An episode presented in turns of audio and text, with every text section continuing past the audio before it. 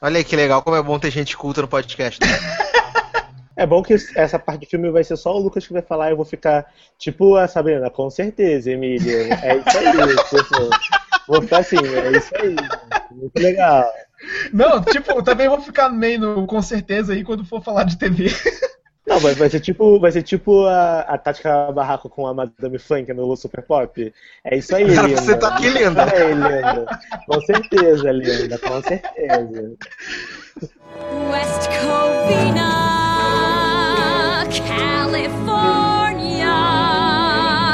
In my soul, I feel a fire, cause I'm heading for the pride of the Inland Empire. My life's about to change.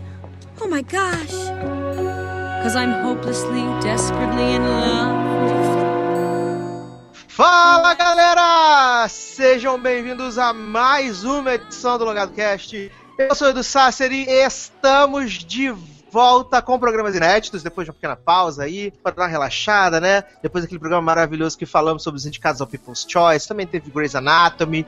E hoje nós estamos aqui num dos últimos programas desse ano para poder comentar. A gente não vai nem fazer o bolão, porque tem muita coisa que a gente não assiste, essa é verdade. Mas nós estamos aqui para comentar os indicados ao Globo de Ouro 2016. A lista foi revelada hoje, a gente está gravando no dia 10 de dezembro, então o programa está datadíssimo. Estamos gravando no, no dia que a lista saiu. Uma lista muito interessante, uma lista bacana, diferente da lista do M, que é sempre o mesmo arroz com feijão, chega a ser chato.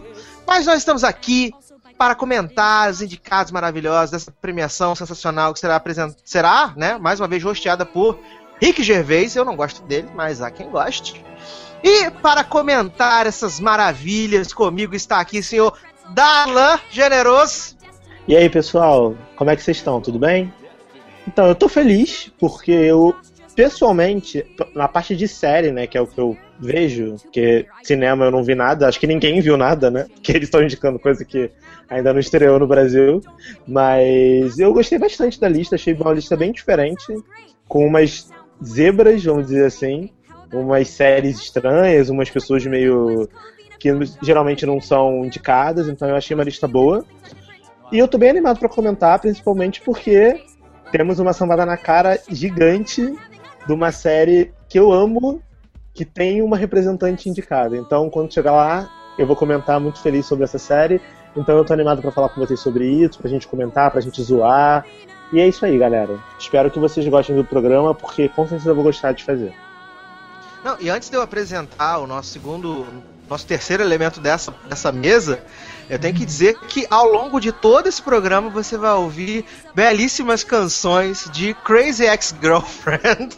E Dalan chegamos aqui a um consenso que tem que ter essa série maravilhosa nesse programa. Então, todas as transições de bloco você vai ouvir, né, trechos dessa série que se você não está assistindo, você está perdendo. Zanon não está nesse programa, mas se estivesse, daria um joinha, daria um dedinho positivo pra Crazy Ex-Girlfriend também. Sácia, a, gente tá, a gente tá aqui emulando o SBT tipo Jequiti toda hora na tela, tipo Jequiti. Tá vendo, tá vendo a, a, sei lá, Maria do Bairro do nada, Jequiti. Jequiti. A gente Exato. isso com Crazy Ex-Girlfriend. Quando você menos esperar, vai vir uma música pra você ficar com aquela vontade de assistir o episódio, sabe? Porque nós somos os embaixadores de Crazy Ex-Girlfriend no Brasil. Acho que só a gente vê essa série aqui. Então, a gente quer convencer você a assistir também pra você poder aproveitar e torcer pra Rachelzinha lá no Globo de Ouro em janeiro, com a gente. Isso, aproveitar, aproveitar agora esse ato de final de ano, aproveitar que as séries estão parando, faz a maratona, já fica no esquema para quando a série voltar, você já pá, pegar ali no embalo. É, vai ser maravilhoso, apenas isso. É, e vamos apresentar o nosso terceiro elemento da mesa. Vamos ressuscitar uma tradição no lugar do cast de sacrificar um virgem nesse programa para dar sorte. Direto de Curitiba está aqui ele, o responsável pelas reviews de Knick e de praticamente todas as críticas que saem nesse site.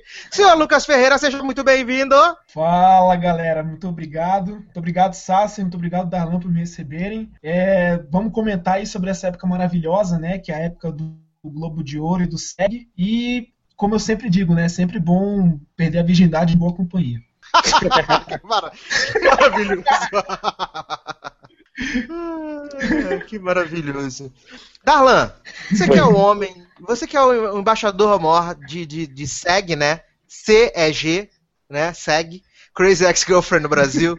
Aham. O que, que a gente vai tocar antes de começar a debater esses indicados? O que, que a gente vai tocar? Tá, eu acho que a gente tem que começar do começo e tocar em primeira mão, né? De, de- em primeiro lugar, o grande primeiro hit da série, né? Que sucesso que foi Sex Get a Ready Song, que todo, por exemplo, eu quando assisti o primeiro episódio, eu odiei o primeiro episódio, mas amei a música. Então eu acho que é uma música que merece ser tocada primeiro. Sex Get a Ready Song. Então daqui a pouco a gente volta.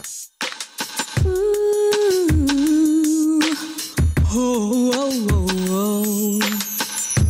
Hey Josh, I wanna look good for you tonight. So I'm gonna get in touch with my feminine side. Uh. It's the sexy getting ready song. The sexy getting ready song. Primping and plucking, brushing and rubbing. The sexy getting ready song.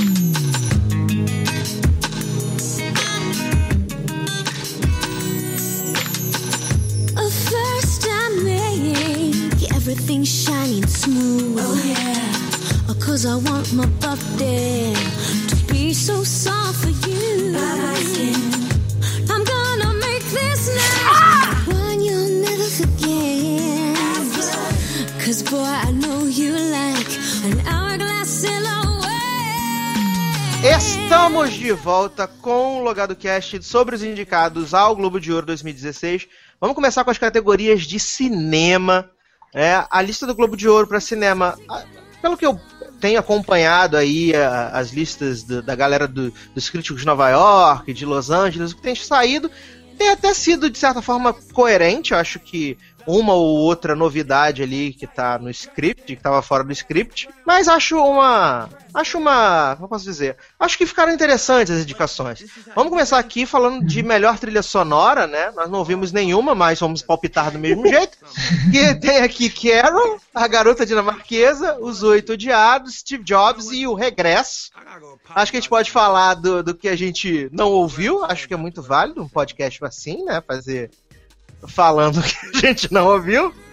É. Assim, vou deixar o Lucas falar, porque por mais que a gente não tenha visto os filmes, a gente conhece esses compositores e geralmente os diretores gostam de trabalhar com, com os mesmos compositores, né?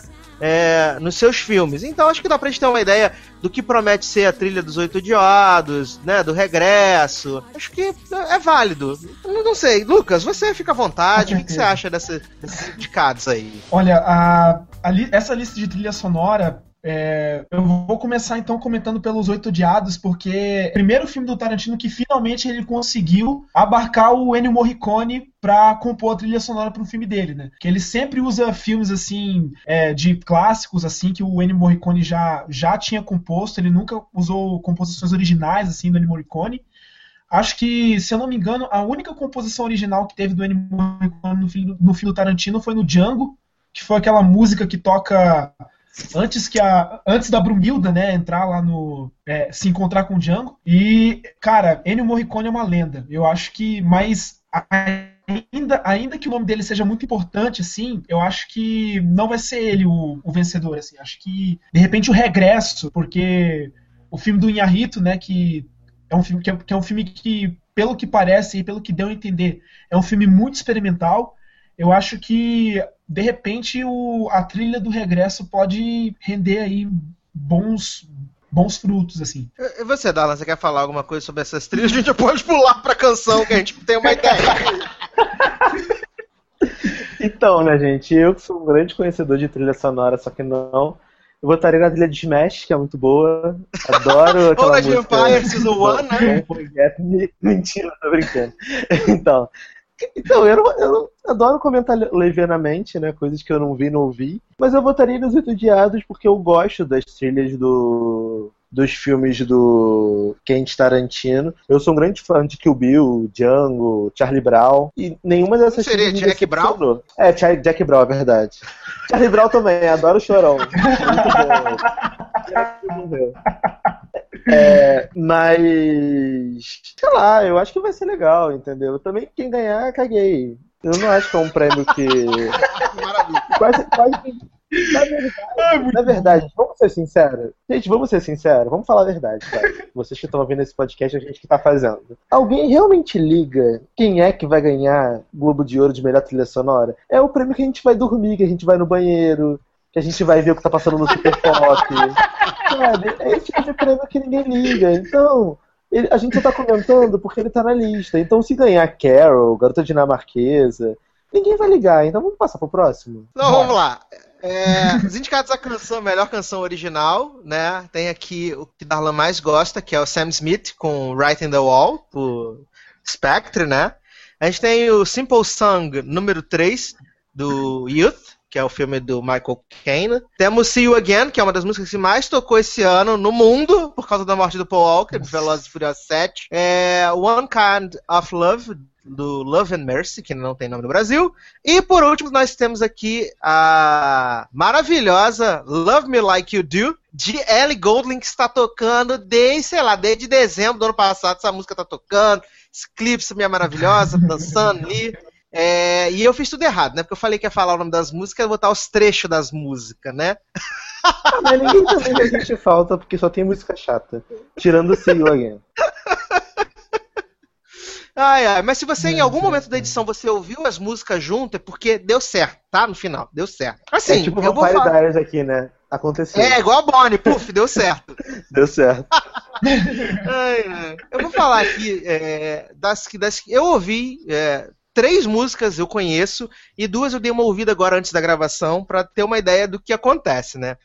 Assim, eu sou meio suspeito a falar do, do, Love, My- do Love Me Like You Do, porque vocês que ouvem aqui até conhecem toda a mitologia do Logado Cash, sabe que toda oportunidade que eu tenho de botar essa música no programa eu coloco, porque eu gosto muito dela. Eu acho que de tudo que 50 Tons de Cinza proporcionou no cinema e na literatura, a música é a melhor parte. Então, é, eu gosto muito dessa música. O, o Right in the Wall é uma parada muito bizarra, porque quando eu vi o filme e tem abertura, e eu tava querendo cortar meus pulsos dentro da sala de cinema com o Sam Smith cantando em falsete o tempo inteiro. Mas, sei lá, de uns 15 dias pra cá, tem sido muito bizarro, porque essa música entrou na minha mente assim do nada. Eu tô andando na rua, de repente começo a ouvir o Sam Smith cantando, o refrão. Falei, meu Que Deus, o que medo. tá acontecendo? É, aí comecei a ver o clipe, e aí peguei a música, e agora eu ouço essa música pelo menos umas quatro vezes por dia. Então, assim, acho que a música fora do filme, que é bem bosta, tá valendo. É, See You Again, eu gosto da música, eu acho a música legal, né? Mas chega de homenagem ao Paul Walker, gente. Já fez um ano que ele morreu, parar. É, não gostei do. Não gostei da One Kind of Love, não gostei, achei. nhé, boring. Mas achei simpática a Simple Song número 3. É, então, se eu tivesse que apostar aqui em alguma coisa, eu acho que ficaria ou entre Love Me Like You Do ou Right in the Wall. Apenas porque, sei lá, acho que Sam Smith tá na galera, né? Então acho que pode rolar. E você, Dalan? Então, dessas músicas aqui, eu gosto só de Simple Song Number 3 e See You Again, que eu gostava, mas já tocou tanto que eu já enjoei. Mas eu acho que é. Dessas aí é a música mais hypada, né? Vamos dizer assim, porque pegou não sei quantas semanas em primeiro na Billboard, é a música mais que a galera mais ouviu, mais com- compartilhou, e o cara morreu, enfim. Tem vários fatores que podem ajudar a música. Mas pela pedância, eu acho que vai acabar ganhando o Sam Smith, porque o povo adora esse cara e eu não consigo entender o motivo. Já que ele abre a boca, eu durmo. Cara, eu já, tô, E- eu já tô vislumbrando ele cantando essa música no Oscar. Cara, sério, essa música é muito chata, ele é muito chato. Cara, cantar em falsete, a Débora, a cantora, tá aí também cantando, gente. Não precisa dele pra cantar em falsete a música toda. A Melody tá aí provando que, né, falei bem ou falei mal, mas falei de mim. Então, eu, sabe, eu não entendo qual é o fascínio das pessoas por esse cara. De verdade. Ainda bem que a Adele voltou pra enterrar esse Exu de vez logo, de volta, pra buraco que ele nunca deveria ter saído. Mas é, mas você pode reparar que o Sam Smith ele veio justamente pra preencher a lacuna da Adele esse tempo que ela ficou fora. Pois é, ainda bem que ela voltou. É, o tempo que ela ficou fora, ele veio, ganhou todos os Grammy, tudo. Ela fez a música do Skyfall, ele fez a música do Spectre, entendeu? Então, mas a, realmente- van- a diferença é que a Adele é boa. A Adele- ele, ele também é talentoso, eu não tô dizendo que ele é ruim, ele só não me agrada. Mas assim, as músicas da Adele eu consigo ouvir. Eu consigo. A a Adele, sim, a música dela fica na minha cabeça, eu fico cantarolando. Tal, mas esse cara eu não consigo, porque ele é muito chato. Ele é muito chato, ele tem cara de gente chata. Ele tem cara de gente que, tipo, sei lá, é, peida no saquinho de pão, sabe? Pra não dar cheiro. Que horror, ele tava todo se requebrando no show de Riri aqui no Rock Porque tava possuído pela Heineken, né? Tava possuído pela Heineken, porque se não fosse isso, ele tem cara de gente chata, eu não, não, não aguento. E em relação às coisas tons de cinza, eu acho que, assim, eu gosto de Love Me Like You Do, mas também eu enjoei, como eu já falei no- em alguns podcasts que a gente já gravou. Mas eu acho que tinha uma música que merecia mais ser indicada, que era a música do The Weeknd, que se chama Earned, que é uma música excelente do The Weeknd, que merecia ter sido indicada e não foi. Inclusive, eu acho que ela foi indicada pro Grammy, mas não foi indicada pro, pro Globo de Ouro. Mas, né, É. ah, Daí eu voto, sei lá, em See You Again, era quem eu queria que ganhasse, mas vai ganhar o Sam Smith, Writings on the Wall. E você, Lucas? Então, uma coisa muito engraçada que, que você falou agora, que, tipo, é um sentimento que é, é- coincide muito, assim, que o Writings on the Wall, é, tipo, a música funciona muito bem sozinha, tocando lá sem abertura, só que no momento que eu vi o filme e eu vi aquela abertura, foi a coisa mais cafona que eu vi na minha vida. Sério. Foi uma coisa muito, muito brega. Eu acho que. Mas é incrível como a música funciona muito bem, independente da abertura. E a Love Me Like You Do foi aquilo que eu, foi aquilo que eu te falei outro, é, outro dia, né? Que incrível, porque o filme é ruim, o livro é ruim, mas essa música é muito boa, muito boa. Fiquei ouvindo ela assim durante semanas e ainda tô ouvindo, inclusive. E só essa Simple Song, é, Simple Song 3 e a One Kind of Love que eu realmente eu não conheço, assim. Daí, então acho que a See You Again, quem, nu- quem nunca ouviu, né? Não, quem nunca ouviu não vive nesse mundo. E, mas eu acho que eu, eu aposto no Writings on the Wall cantado pelo, pelo Adele Homem. Adele Homem. Absurdo. É, Então vamos lá. É, melhor roteiro a gente teve aqui como indicados Os Oito Odiados, é, Spotlight, A Grande Aposta, O Quarto de Jack e Steve Jobs. É, acho que acho que de original aqui a gente tem Os Oito Odiados, né? É, o- acho que o Quarto de Jack, o, o, o Spotlight, se não me O engano, o o Steve Jobs eu sei que é adaptação, né? Isso. É roteiro adaptado. E o Spotlight acho que também é roteiro adaptado. é, e a grande aposta também. É. Gente, mas olha só, eu só ouvi a galera falando muito mal desse filme do Steve Jobs. Por que, que tá indicado a várias paradas? Eu não li coisa boa desse filme. Juro que não li. Pois é. É, Inclusive, é Link esquisito, né, cara? Inclusive, Realmente. Flopou, que não deu público, que ninguém tava ligando. E aí o cara tá indicado a várias categorias, não tô entendendo. Pois é, Mas aquele difícil negócio, né? O. Globo, de, o Globo de Ouro, a gente. O Globo de Ouro, todo mundo sempre usava o Globo de Ouro como termômetro pra, sei lá, pro Oscar, que vai vir, coisa e tal. Nos últimos anos a gente tem visto que o, que o Globo de Ouro destoa bastante daquilo que é, o, que é o Oscar, né? Então o que tá aqui pode ser que acabe nem entrando, e até porque pelo fato do Oscar ter a, a divisão de roteiro original e roteiro adaptado, talvez sobre uma vaga, talvez não, talvez preencham com, com outro, sei lá, um ponto de espiões da vida, alguma coisa do tipo, sabe? Ah, pode ser. Assim, é, como eu não vi nenhum dos filmes, eu vou baseado no que estão falando e no que eu vi de trailer, né? É, acredito que o roteiro do Spotlight seja bem bacana, né? Até porque levanta uma questão bem polêmica, que é a coisa do, do abuso sexual por parte dos padres, né? Então acho que parece ser bem interessante. Acho que a gente não pode descartar o Tarantino nunca, com as loucuras dele lá do roteiro de Os Oito Odiados que vazou, ele ficou boladinho, mas fez o filme assim mesmo. E o quarto de Jack, né? Acredito que vem com bastante força. Então eu acho, assim, né, na minha ignorância, que pode ser um desses três. Não sei. Você, Lucas? Não, com certeza, porque é, primeiro, com- primeiro começar é, comentando pelo roteiro do Steve Jobs, né? Pelo que eu li, assim, pouco que eu li, foi, foi escrito pelo Aaron Sorkin, né? Que foi o mesmo roteirista do A Rede Social, do Isso. David Fincher. E, assim, o, rote- o roteiro em especial, não, não tô falando assim do filme, do produto final, mas o roteiro, ele foi muito elogiado porque tem todo aquele lance lá de se concentrar em três lançamentos da Apple em, em diferentes épocas, assim, do, da vida do Steve Jobs. Daí, então, tipo, o, o roteiro é meio que estruturado nesses três lançamentos de produtos. Se eu não me engano, é o, é o Macintosh, é o Mac e o outro produto acho que é o Next, se eu não me engano. Daí, então, tipo, o roteiro meio que se concentra no lançamento desses três produtos. Mas eu concordo com você, porque o Spotlight é um filme que está muito popular aí, pelo que eu tô lendo aí, eu acho que acho que vai ser a, a, a provável vitória assim no, na categoria de roteiro e já adiantando também filme, eu acho que vai dar Spotlight. E você, Darlan? Então, eu, dei uma lida aqui rapidamente sobre do que se trata cada filme, porque eu não fazia ideia, tipo, quarto. Gosto assim. Eu não sabia do que era, nem esse Spotlight. E, cara, pelo que o Lucas falou, porque assim, eu, eu sou daquele, já tô me baseando pelo que a pessoa que sabe mais tá falando. Pelo que o Lucas falou e pelo, pela sinopse que eu li, eu acho que o Spotlight tem uma, tem uma chance maior, entendeu? Eu também gostei bastante da sinopse do quarto de Jack. Como a gente tá, tá votando para roteiro, talvez Spotlight tenha mais chance, entendeu? Na minha opinião leviana, de quem não conhece direito sobre o que se trata, eu chutaria esse. Uhum. É, aqui a gente tem os indicados a filme estrangeiro, acho que eu não vou nem perder tempo aqui, a gente só, só viu que não tem o Que Horas Ela Volta, né? Não, não chegou aqui na lista final. É, nós temos aqui como indicado Son of Sol, o Clube, Cinco Graças, O Novíssimo Testamento e O Esgrimista. Sim, eu não tenho nada a falar sobre filme estrangeiro. O... Lucas, você quer fazer alguma observação sobre o filme estrangeiro? A gente já pode seguir adiante. não, não, dá, dá para fazer sim. É, primeiro eu queria comentar que muito triste, assim, horas ela volta no de porque eu amei muito esse filme, acho que foi um dos melhores filmes que eu vi em 2015. Mas é, o clube do, do, do, do Pablo Larraín, que é um filme chileno, é um filme que está sendo bem comentado, inclusive muito bem, muito bem cotado, inclusive para passar pelo Oscar.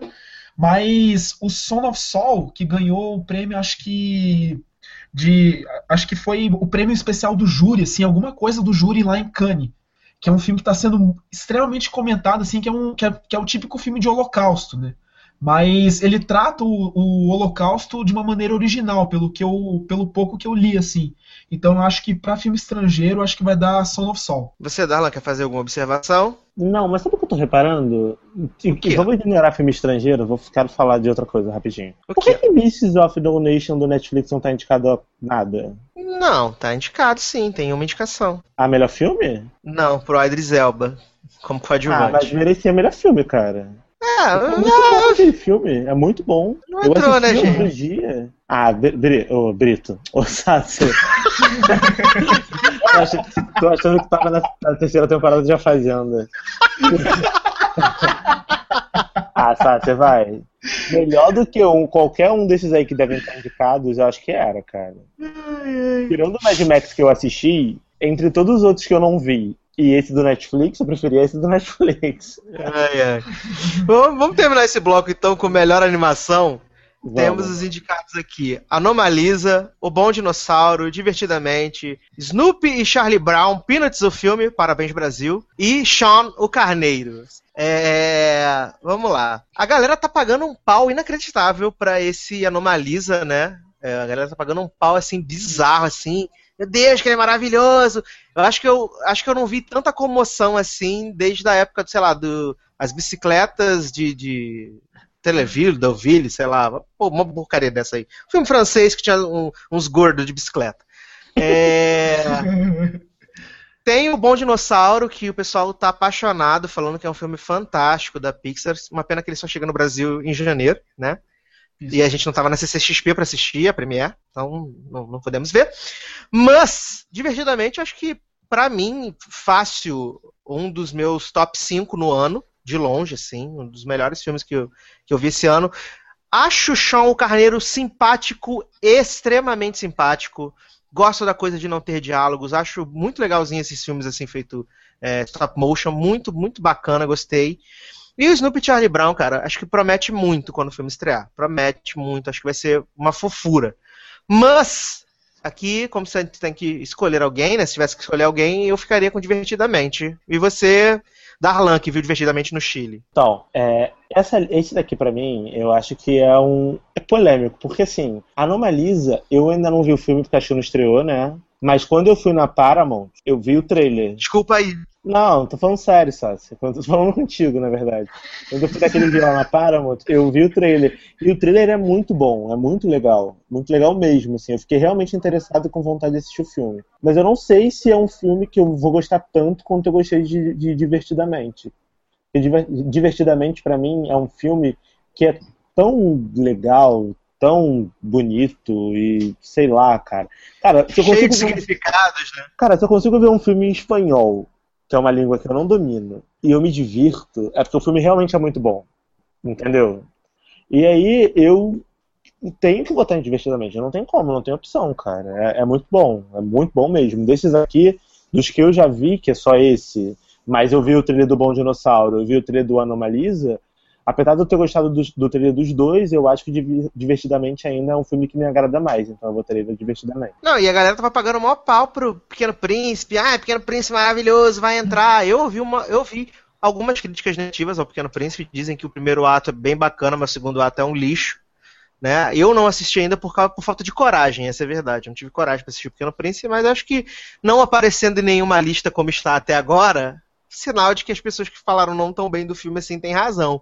Uhum. Né, Lucas? Então, o Divertidamente é, é a minha aposta, assim, porque eu acho que foi um, um, filme que agradou, assim, muita gente. É um filme muito bom também. É um filme que trouxe a Pixar, assim, de volta, assim, com tudo. E o Anomalisa foi um desses filmes, assim, que surgiu aos 45 minutos do segundo tempo, né? Aqueles filmes que, tipo, é, estreou agora no final do ano e encantou todo mundo. Daí, tanto que, tipo, estão até considerando indicar a Jennifer Jason Lee, que, que fez a dublagem no Anomalisa, para atriz coadjuvante, né? Sendo que foi voz de, foi, foi trabalho de dublagem. Mas vamos ver aí, né? Eu, pra mim, é o Divertidamente. Mas o Anomalisa, ele é trabalho de, de dublagem, mas eu acho que a animação toda deve ser feita em cima de pessoas, sabe? Porque é muito perfeito, cara o gráfico é, é muito perfeito. Eu acho sim, que alguém tá atuando e eles meio que transpuseram isso pra animação depois, não sei. Pois é, tipo, eu vi o trailer também dessa Anomalisa e eu fiquei impressionado, assim, como que é bem expressivo, assim, os, os personagens, né? E aí, Darlan, antes da gente passar pro próximo bloco de cinema, o que, que nós tocaremos dessa série maravilhosa chamada Crazy Ex-Girlfriend? Eu acho que a gente podia partir agora para uma parte mais sentimental, de superação, né? Uma coisa mais emotiva mesmo, né? Porque você sabe que essa série, apesar dela ser uma comédia, ela brinca, né, com essa dualidade, essa questão da, da psique humana, né? Então eu acho que Face Your Fears, eu acho que é uma música que caberia bem ao, ao, momento. Maravilhoso, maravilhoso. Eu nunca vou conseguir ouvir falar dessa música sem lembrar das crianças com as tesouras. no dia, no dia que esse podcast tiver vídeo, eu acho que a gente deveria colocar esse clipe abrindo, sabe? Cara, pra, Jesus, é pra Jesus clicarem no link sem medo. É maravilhoso, maravilhoso. Então vamos de Face Our Fears, daqui a pouco a gente volta. Of so much in this world I'd tiptoe through each day like some frightened little girl. Then one day I realized I can't just run and hide from life. Now, if someone pulls a gun on me, I pull out my knife. I don't follow. Sit on my lap like I'm Santa and listen to me. Face your fears, stare them down. Don't be scared. Stand your ground. Cause nothing is that scary as it appears. All you gotta do is face your fears. Okay, I think I'm starting to get it. What if a bear runs at you in the woods, don't run. Yeah, I'm back here. Sing to me. Look it deep in the eyes, put your hand on its chest and say, Bear, I'm not afraid. Estamos de volta, LogadoCast especial Globo de Ouro 2016. Estamos aqui comentando e fazendo, sei lá, alguns, algumas apostas sobre esses indicados. Então vamos começar aqui. Categoria de melhor atriz coadjuvante. Indicadas foram Jennifer Jason Lee por Os Oito Odiados, Jane Fonda por Youth, Alicia Vikander por Ex Machina, Ellen Mirror por Trumbo, Lista Negra, ou The Blacklist, como Darlan prefere, E Kate Winslet por Steve Jobs. Steve Jobs é. Cara, desses filmes todos eu só vi o Ex Machina, né? Que aliás é uma grata surpresa de 2015. Gostei bastante do Ex Machina. Gosto da Alicia Vikander. Eu acho que. Ela tá despontando, né, esse ano, essa é a verdade. Ela tá despontando bastante, tanto que ela tá no, no Garota Dinamarquesa também. Gosto do trabalho dela no Ex Machina. É, mas acho que a gente nunca pode deixar de lado, mesmo sem ver os trabalhos, a gente não pode deixar de lado a Jane Fonda, e a Ellen Mirren, né? E a Kate Winslet. Acho que elas não podem ficar de lado nessa, nessa hora assim de premiação. Tem que ser vistas com carinho. E. Darlan. Ah, Então, é... Ex Machina eu vi, mas não lembro quem é essa pessoa. Alicia É a máquina. Vikander. Ah, é a máquina? É a máquina. Ah, eu acho que ela tá bem, mas não, não sei se ela merece um prêmio de melhor atriz coadjuvante.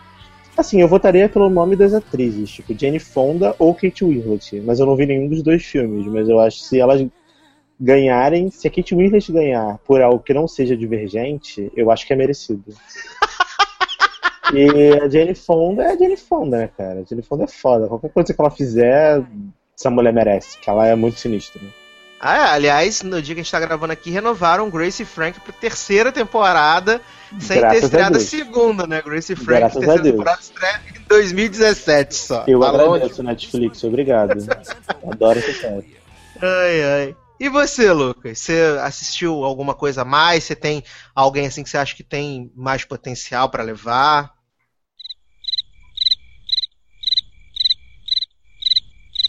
E morreu. Faltou né?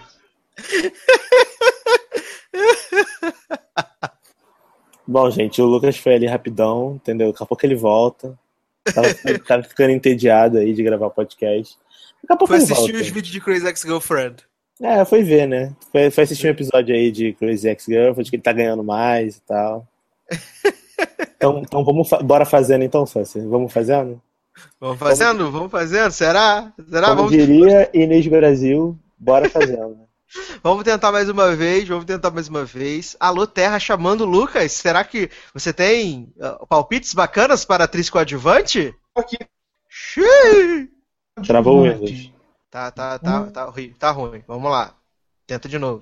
O pessoal começou a subir Alô? vídeo, pro, vídeo pro YouTube, por isso que a internet tá ruim. Alô, Todo mundo- alô, Estamos aqui, estamos aqui, estamos aguardando seus comentários sobre a atriz coadjuvante. alô. Oi, estamos aqui. Estão me ouvindo? É, pra atriz coadjuvante, a 2015, Alicia Vikander, tipo, Ex Machina um filme maravilhoso, realmente foi uma grata surpresa, assim, ter visto esse filme, um filme eu gostei muito.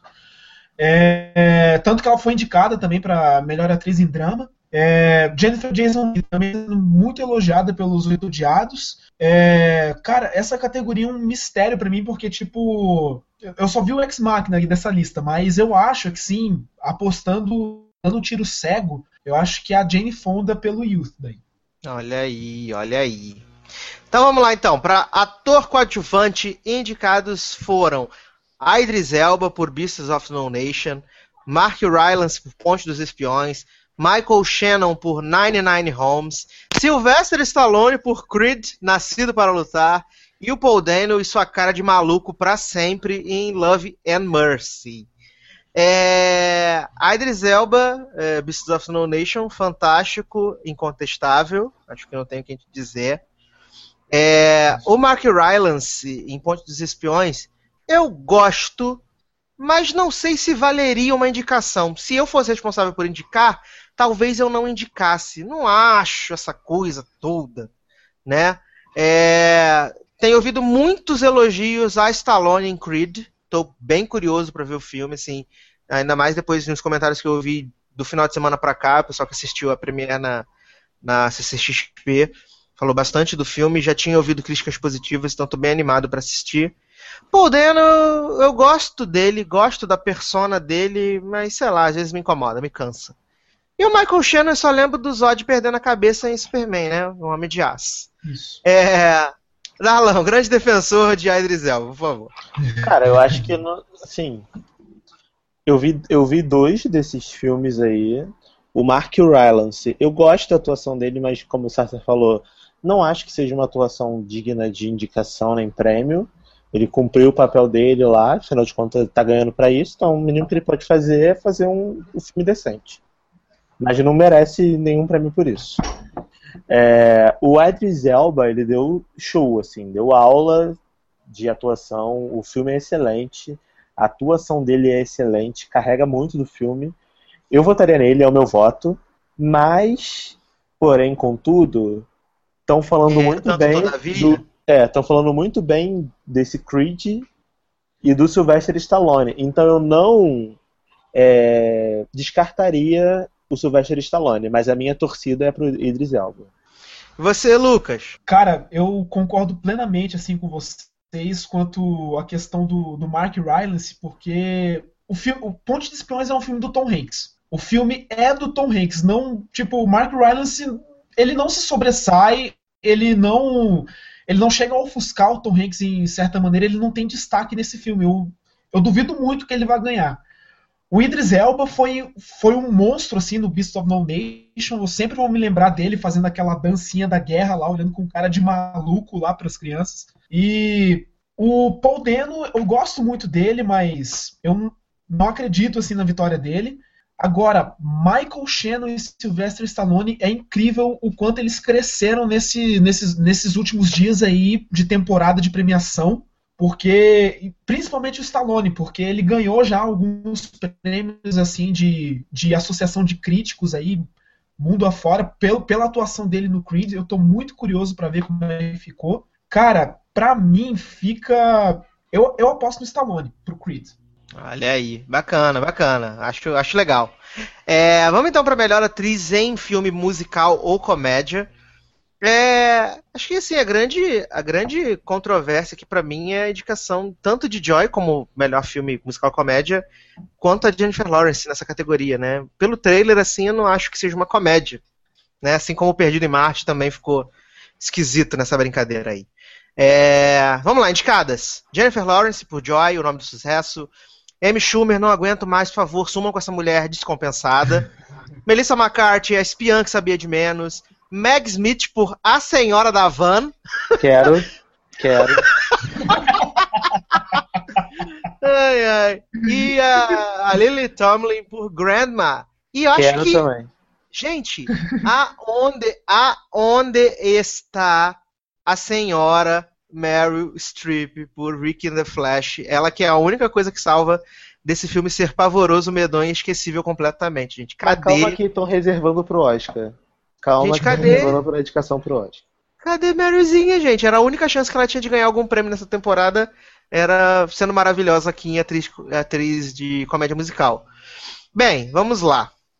Por partes como Jack Stripador. É, Meu, meu coração, meu coração bate muito forte por uma música chamada Jennifer Lawrence. Né? Essa moça tem, ela é dona da minha, da minha alma, dona da minha vida. E então eu acho que ela vai levar, por motivos óbvios. Eu não suporto mais Amy Schumer, cara. Eu, o filme é horroroso, esse Descompensado, é horroroso. Uma das piores coisas que eu assisti nesse ano é esse Descompensado. É um filme ruim, ela é uma péssima atriz, desculpa você que gosta, mas ela não é uma boa atriz. Ela é tipo Louis, não é atriz. É, eu gosto da Melissa McCarthy no A Espiã que Sabia de Menos, mas acho que não, não é. Não é pra acontecer. E, cara, Meg Smith e Lily Tomlin, né, gente? Só só por elas terem feito um filme, a indicação tá valendo. Acho que é isso. Né? Mas assim, se tiver que alguém ganhar, eu tô torcendo por, por, por Jenniferzinha Lawrence ou pelas duas senhoras aqui, né? O bonde da terceira idade. Lucas. Então, é, vamos, vamos por partes também. Ah, eu adorei, assim, a, a que Sabia de Menos, eu adorei a Melissa McCarthy nesse filme, tipo, tá na cara que o filme foi totalmente desenhado, assim, feito em mente, assim, para ela, é, mas eu não acredito, assim, que ela vai ganhar.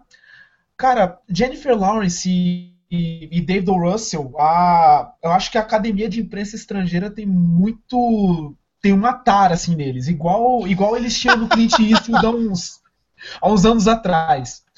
Mas não sei, eu acho que acho que assim como você falou, Sasser, eu acho que a, a disputa vai dar entre a Meg Smith e a Lily Tomlin. Eu acho que é essas duas senhoras aí que vão decidir o jogo. Você, Darlan. Eu acho que realmente eles perderam a oportunidade de indicar a Meryl Streep, porque seria aí a tríade do, do pop da terceira idade, né? Porque, Exato. Imagina só, tipo. É, essa exatamente. categoria, sei lá, menor, melhor menopausa, sabe? Tipo, não sei. Cara, eu amo a Meg Smith. Amo a Meg Smith. Amo a Meg Smith. E mais uma vez eu vou falar, eu amo a Meg Smith. Eu amo a Lily Tomlin. Eu adoro a Lily Tomlin em Grace and Frank. Eu, ad- é é ela que faz o Grace and Frank, né? Ela é, Ela a, ela é a Ah, Frank. Frank, isso. Eu adoro, adoro a Jennifer Lawrence, mas assim, entre ela e as duas senhoras, eu voto nas duas senhoras. Mas a minha torcida de verdade é pela Meg Smith, porque essa mulher é muito maravilhosa. E como eu sei que ela não vai, porque ela não vai nada, que ela não é obrigada, Que ela caga pra qualquer premiação. que ela não é obrigada, eu acho que eles indicam na esperança dela ir, sabe? E, e aí, então eu torço pra ela, porque ela é muito maravilhosa, cara. Ela é muito maravilhosa. Verdade. Ela é a Minerva, né, cara? Minerva, exatamente. Ela é professora de Minerva. inspiração. Exatamente. Pô, ela é foda. Então vamos lá então, Pra encerrar esse bloco, melhor ator de comédia ou musical, Christian Bale por A Grande Aposta, Steve Carell por A Grande Aposta, Matt Damon por Perdido em Marte, Al Pacino para Não Olhe para Trás e Mark Ruffalo por Sentimentos que Curam. É... Aqui eu não vou nem esticar meus comentários. Matt Damon, Perdido em Marte. Acho que é, é, é mais legal. Assim, eu, eu vi o Sentimentos que Curam. Acho que é um filme, acho que é um filme triste pra estar em comédia musical. É um filme triste, essa é a verdade.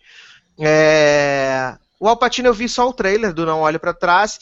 E, assim, quando eu ver o- a grande aposta, eu acho que eu vou gostar muito do Christian Bale, porque pelo que eu já vi de trailer, ele tá assim surtado e divertidíssimo no filme. Mas meu voto aqui é pro Matt Damon. Você, Darlan? Cara, surpreendentemente eu gosto de todos os atores da categoria. Então eu não ficaria triste se ninguém, se ninguém ganhasse, assim. Tipo, ah, todos, na minha opinião, merecem. Mas o Matt Damon, assim, ele deu uma aula, deu um show de, de qualquer coisa naquele filme. É um filme de duas horas e meia que você não sente o tempo passar.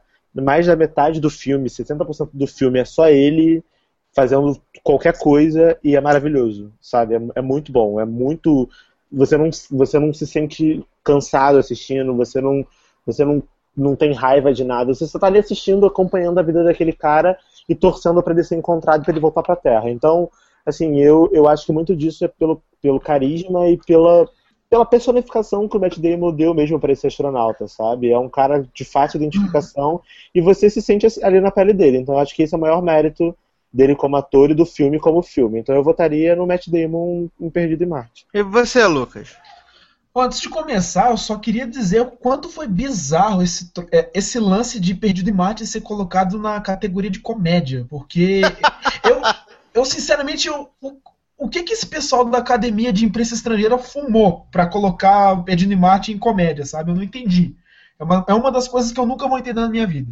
Mas enfim, eu acho que o é, Matt Damon, acho que é o, é o concorrente, aí, é o candidato mais forte nessa categoria. Perdido em Marte foi, foi uma surpresa, porque, meu Deus, Ridley Scott, depois de ter feito Prometheus, depois de ter feito O Conselheiro do Crime, depois de ter feito Êxodos, eu pensei que, tipo, a carreira dele é ladeira abaixo, mas não. Ele surpreendeu esse ano e, meu, eu, eu acho que o Matt Damon vai, vai ganhar esse, essa categoria.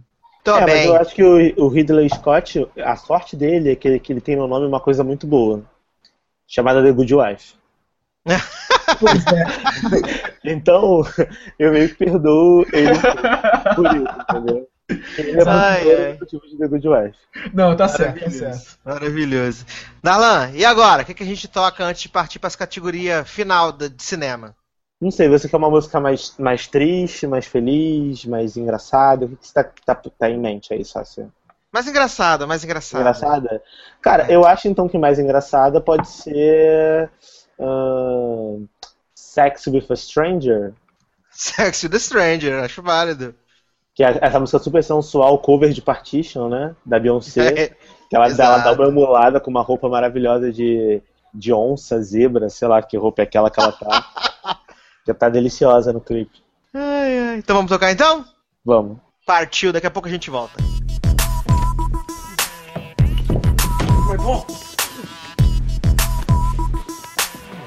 leave it. Ugh.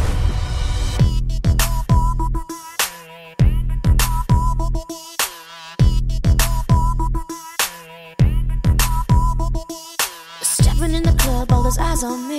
But there's only one path that I see. He got a tight ass bod, big brown eyes. Come on, cutie, get between my thighs. Cause I, I don't even know your name. Don't tell me, don't tell me.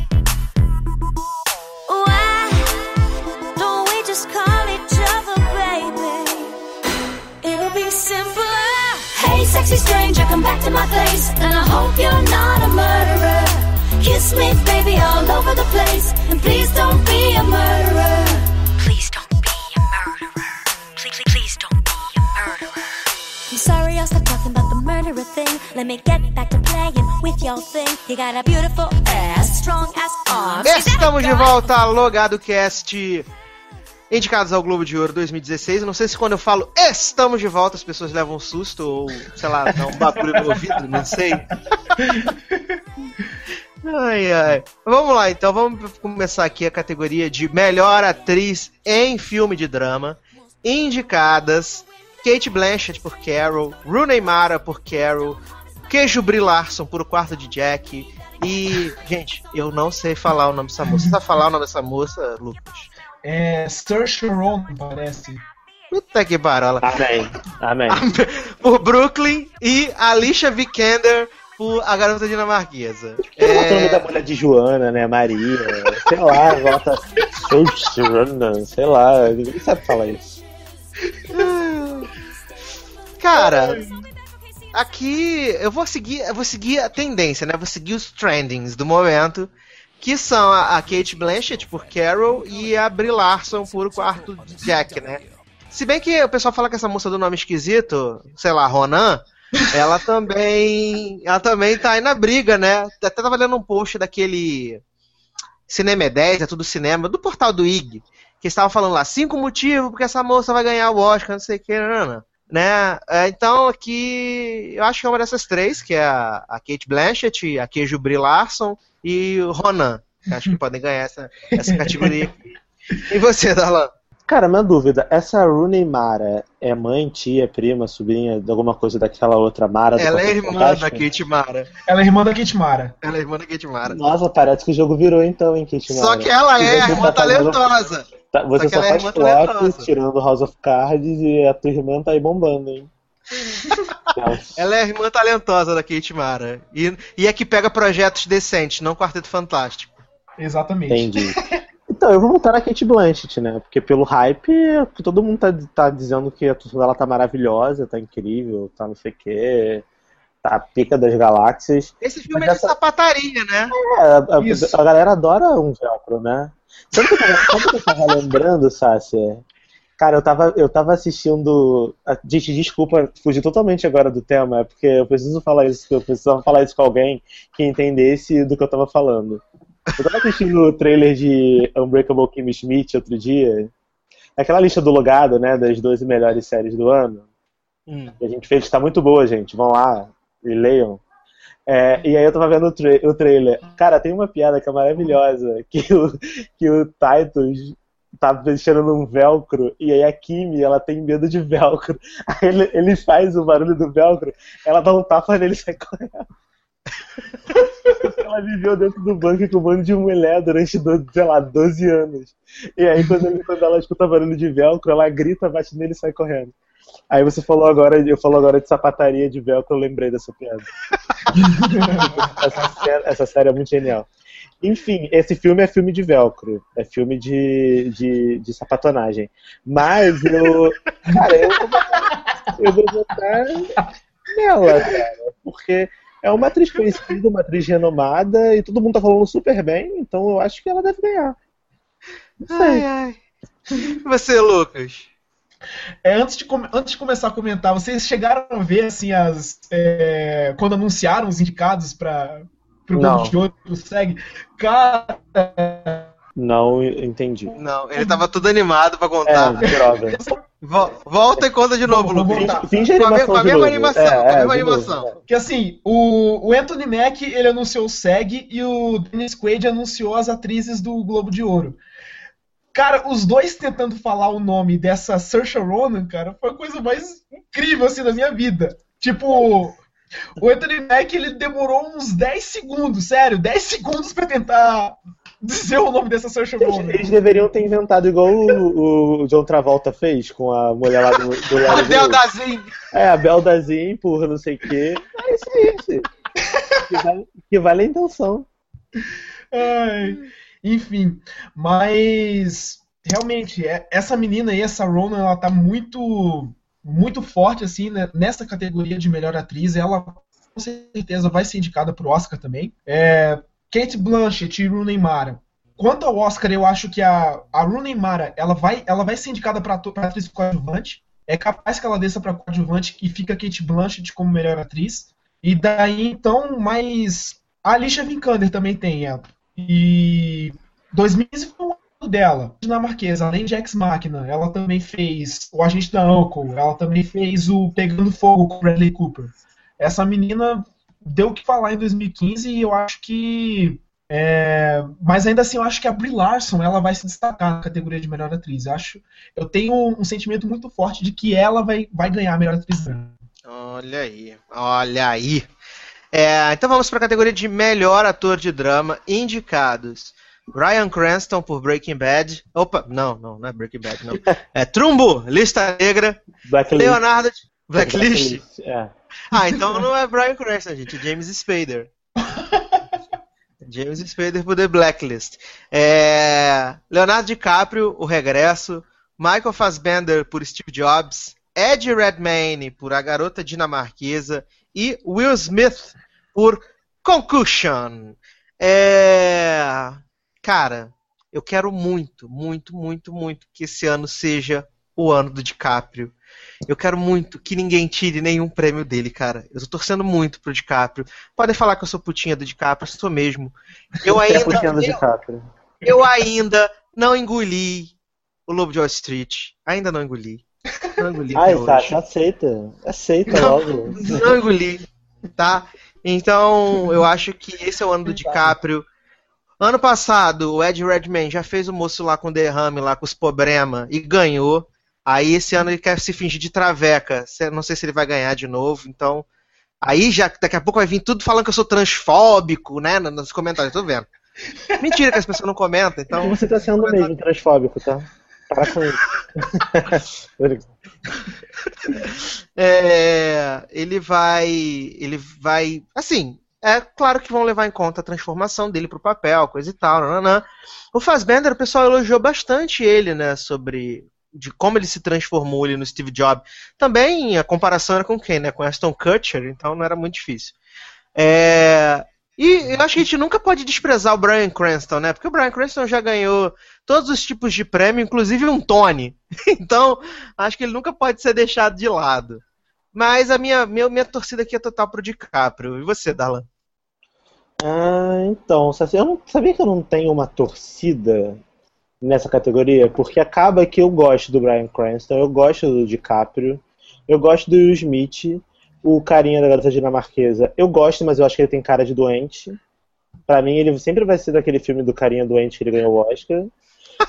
E o Faz- Fassbender, pra mim, ele é o Magneto, então eu não, do, do X-Men novo. Então eu gosto de todo mundo, mas não sei, talvez eu torça pro Bryan Cranston porque eu, eu fico ainda com a imagem do Breaking Bad na cabeça quando eu ouço o nome desse cara e aí o fanboy em mim acaba torcendo por ele, não que ele mereça, porque eu nem sei que filme é esse. Mas não sei, cara. Não sei, eu tô confuso. Me ajuda? Wanda. Cara, assim, eu acho que, sendo muito sincero, eu acho que vai ficar entre o Ed Redman, que do Garota Dinamarquesa, porque o povo adora esse povo que se traveste de, de né, que tipo faz papel de mulher, ou faz papel de trans, ou fa- faz papel de transformação, ou que emagrece muito, ou que engorda muito, ou que e ele ele é ator de processo desse tipo, então vai acabar que a atuação dele vai chamar atenção. Vai ficar entre ele e o Leonardo DiCaprio.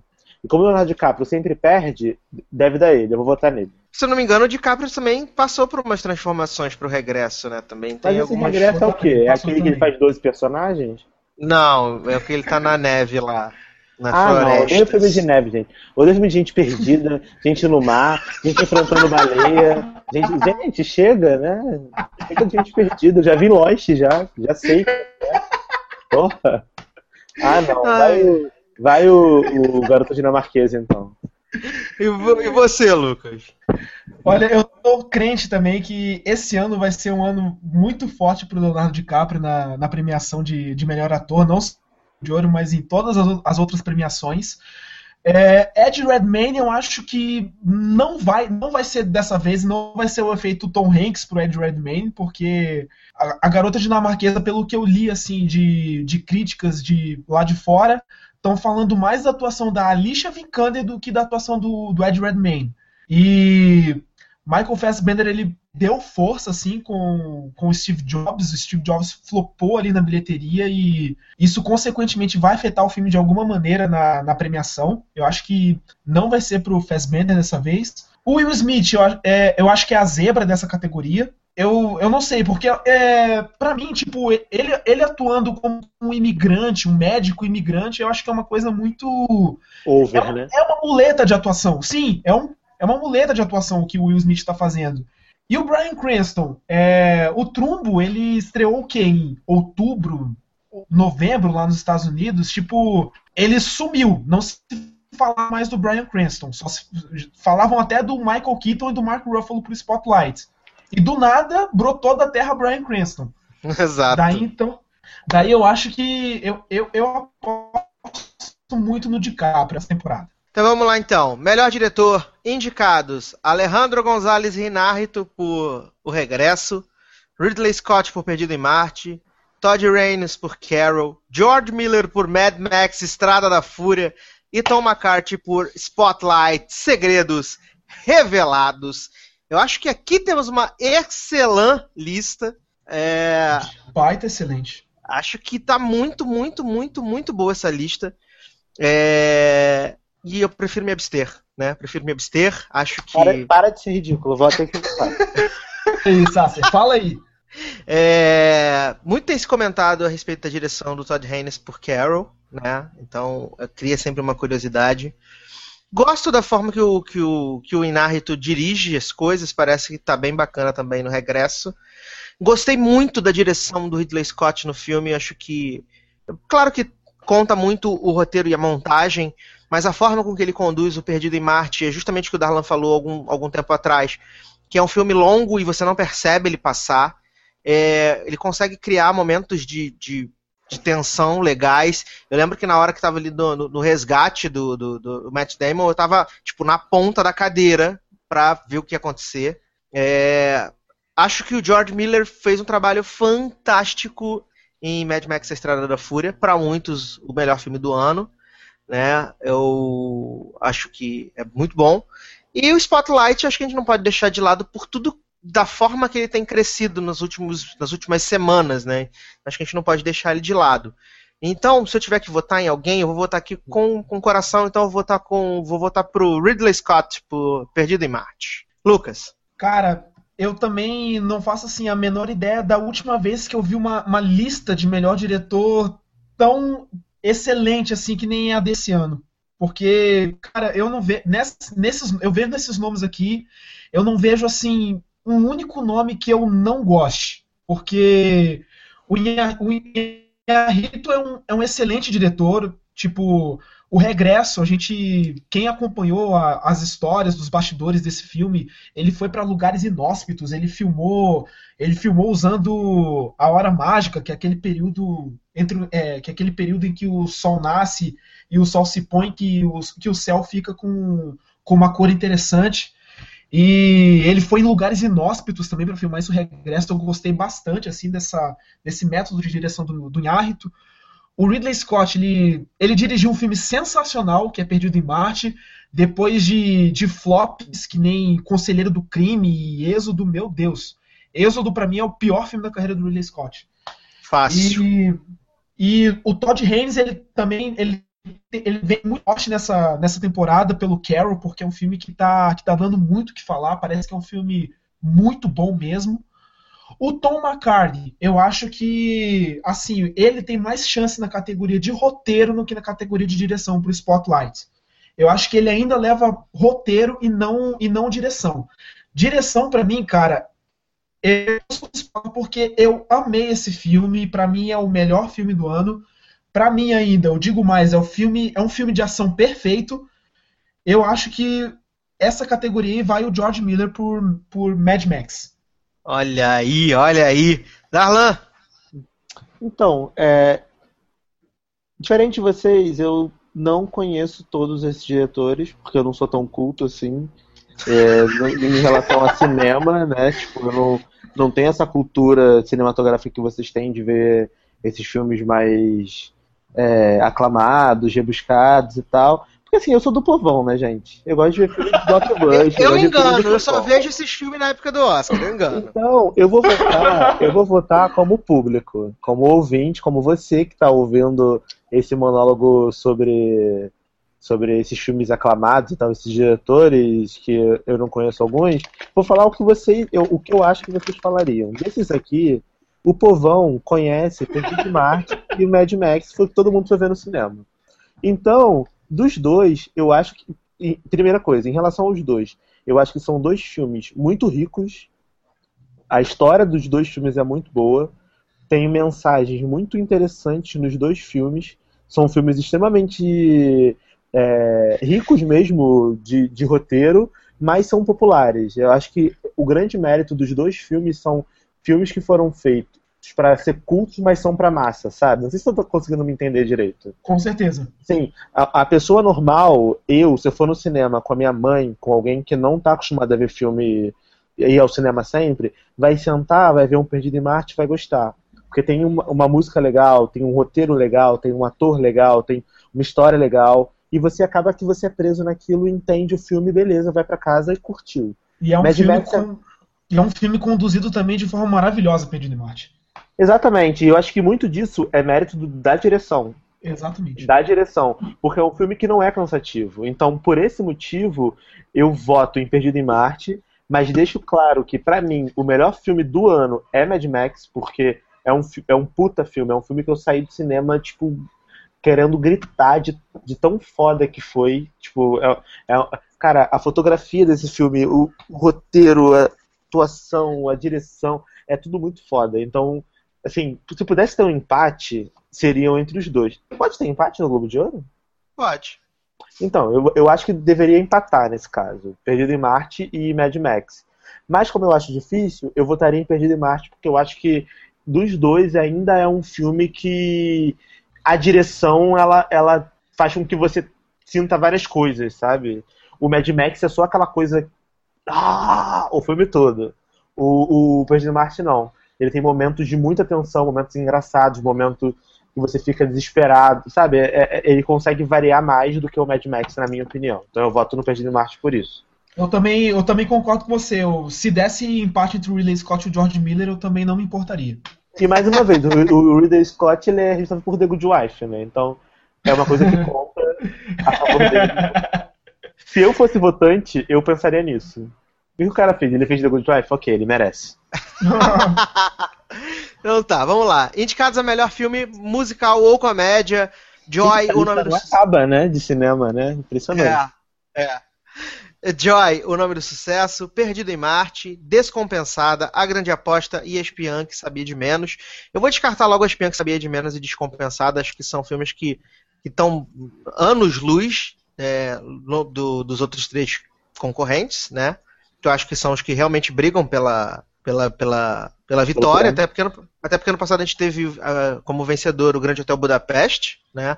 Então, se eu tivesse que dizer de onde vai sair o vencedor, vai sair de um desses três. E para mim é Perdido em Marte. Darlan. Por tudo que eu acabei de falar, Perdido em Marte. Lucas. Cara, eu ainda tô entre Perdido em Marte e a Grande Aposta. Acho que a Grande Aposta ainda vai dar muita coisa, mas eu tô entre esses dois daí. Então, vamos lá então. Melhor filme drama, última categoria de cinema. Indicados: O Regresso, Spotlight, Segredos Revelados, Carol, O Quarto de Jack e Mad Max, Estrada da Fúria. É... Complicado aqui. Complicado, complicado, complicado. Acho que aqui a gente não pode descartar nenhum. Acho que todos podem vencer. É... Acho que pode dar Spotlight mas não ficaria impressionado se Mad Max vencesse. Lucas. Concordo com você, eu acho que também vai dar Spotlight, apesar apesar de eu de Mad Max morar no meu coração, quem me conhece sabe quanto eu amo esse filme. Sempre que eu tenho oportunidade, eu assisto Mad Max, mas eu acho que vai dar Spotlight. Eu também não descarto a vitória de Mad Max, mas eu acho que dá Spotlight. Darlan. Eu já vou apostar em Mad Max, eu acho que é bom, merece mesmo. E Mad Max é foda, então vai dar Mad Max em nome de Jesus. Darlan, então pra gente ir pro bloco das séries de TV, o que que vamos tocar agora? Então, pra gente ir pra série de TV pra, pra melhorar o clima, vamos de I'm a Good Person.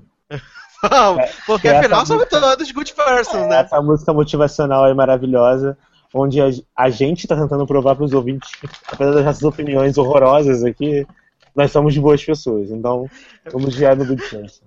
A verdade, apesar da nossa falta de, de coerência, né, e de saber o que a gente tá falando, somos boas Exatamente. pessoas. Mas é assim que é bom, né? Assim que é bom. A gente Esse é o nosso muito do que- jeitinho, né? É, a gente sabe muito do que tá falando, é meio pedante, né, gente? A gente, tem que, a gente quer que, que, que o podcast seja uma conversa de gente que sabe um pouquinho, mas não sabe nada, com vocês que também sabem um pouquinho e não sabem nada. Então a gente se dá bem e é isso que importa. Ai, minha good person, daqui a pouco a gente volta.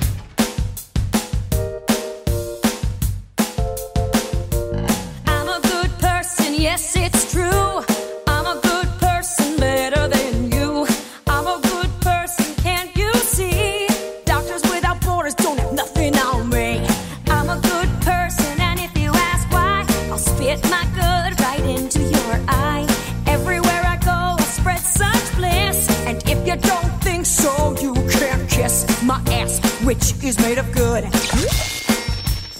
that might cost $300! Didn't you know that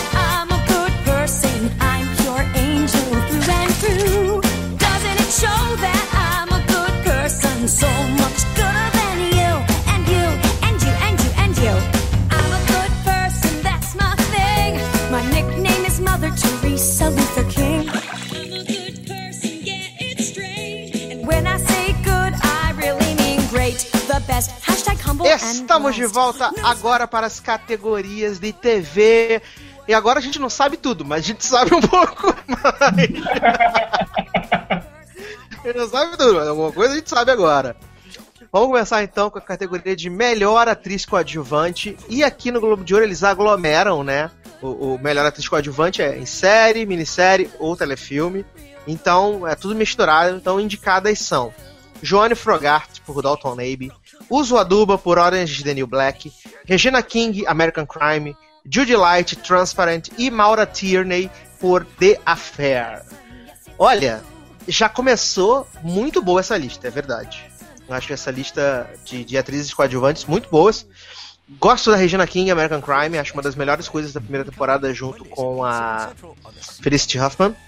A Judy Light, eu gosto dela desde a época de Ugly Betty e em Transparent ela também tá matando a pau. A Maura Tierney teve um destaque bem legal na segunda temporada de The Affair, então acho que vale. E acho que a Uso Aduba é assim. É, hors concours, né? E a Joanne Frogart tá ali todo ano. É, como esse é o último ano de, de Dalton Abbey, não sei se isso pode pesar de alguma forma, né? Mas meu voto aqui vai para Uso Aduba. Darlan. Então, eu votaria normalmente na Uso Aduba, mas eu achei que nessa terceira temporada ela tava bem, mas entre ela e a Regina King, que foi quem ganhou o Emmy de atriz coadjuvante, não foi, César? Essa daí, foi. essa daí é a mulher de Missão, Miss Simpatia 2, né? Isso. É o único, a único papel relevante dela na vida. E aí, é, eu voto nela, cara, porque assim, agora que acabou a temporada, eu assisti uns dois episódios de American Crime, né? Assim, soltos. E ela realmente tá muito boa na série, muito boa mesmo. Então, como é atriz coadjuvante, não tá colocando drama e comédia, é tudo uma coisa só, eu acho que a atuação dela nessa temporada merecia mais do que a da Uso Aduba. Mas se a Uso ganhar também vai ser ótimo, porque adoro, adoro Crazy Eyes. Rainha. E você, Lucas? O, o The Affair é um, é um seriado que eu gosto muito, assim, pela forma como ele, é, como ele é contado. No conceito dele que eu gosto muito. Mas, embora a Maura Tierney tenha sido um, um destaque, assim, nessa temporada, não acho que ela vai ganhar. Eu acho que vai ser a Regina King por American Crime, que foi uma atuação muito boa, foi uma atuação que eu gostei bastante, assim, pessoalmente. Pra mim vai ser Regina King. Muito bem. Então, indicados a melhor ator coadjuvante em série, minissérie ou telefilme, indicados Alan Cumming, The Good Wife, Damian Lewis por Wolf Hall, Ben Mendelsohn por Bloodline, Tobias Menzies por Outlander e Christian Pé Frio Slater por Mr. Robot. É, eu, eu, encaixaria aqui, eu, eu, enquadraria o Alan Cumming na categoria que você está fazendo aqui, linda. Não era nem pra você estar tá aí, né? É, porque assim, faz tanto tempo que o Eli, tipo, não tinha, tem um tem a relevância, né? É, tem um plot. Se bem que agora na sétima temporada ele tá namorando Vanessa Williams, né? Então, tô amando isso. É verdade. É, eu tava namorando Vanessa, amo Vanessa. Tá Mas acho que, que não, entendeu? É... Christian Slater, gente, esse homem nunca fez nada que deu certo na vida. Aí aparecem dois episódios de Mr. Robot já é indicado. Mas aqui eu acho que eu vou ficar com o morto de Bloodline, né? Vou ficar com o Ben Mendelsohn.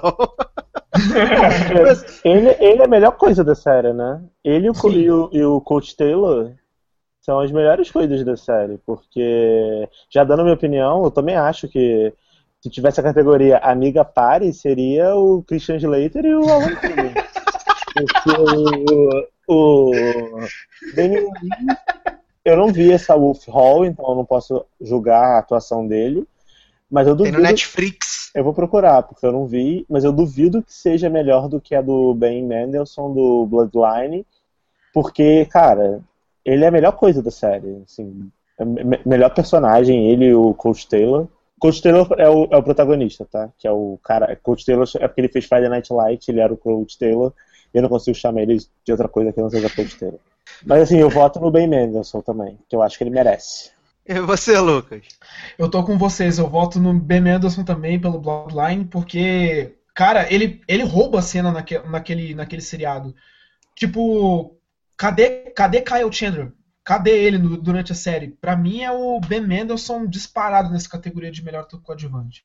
É, ano que vem a gente acho que a gente tem que criar o, o Logado Awards para ter essas categorias, entendeu? Não era nem pra você estar tá aqui linda, amiga, amiga pare. É, está liberado também, uma ótima Eu categoria. concordo. Está liberado. É categoria boleto tour. É, está liberado. É uma ótima categoria. Está liberado. Então, é, vamos aqui para as categorias de melhor atriz em minissérie telefilme. As indicadas são Queen Latifah por Bessie, Lady Gaga por American Horror Story Hotel.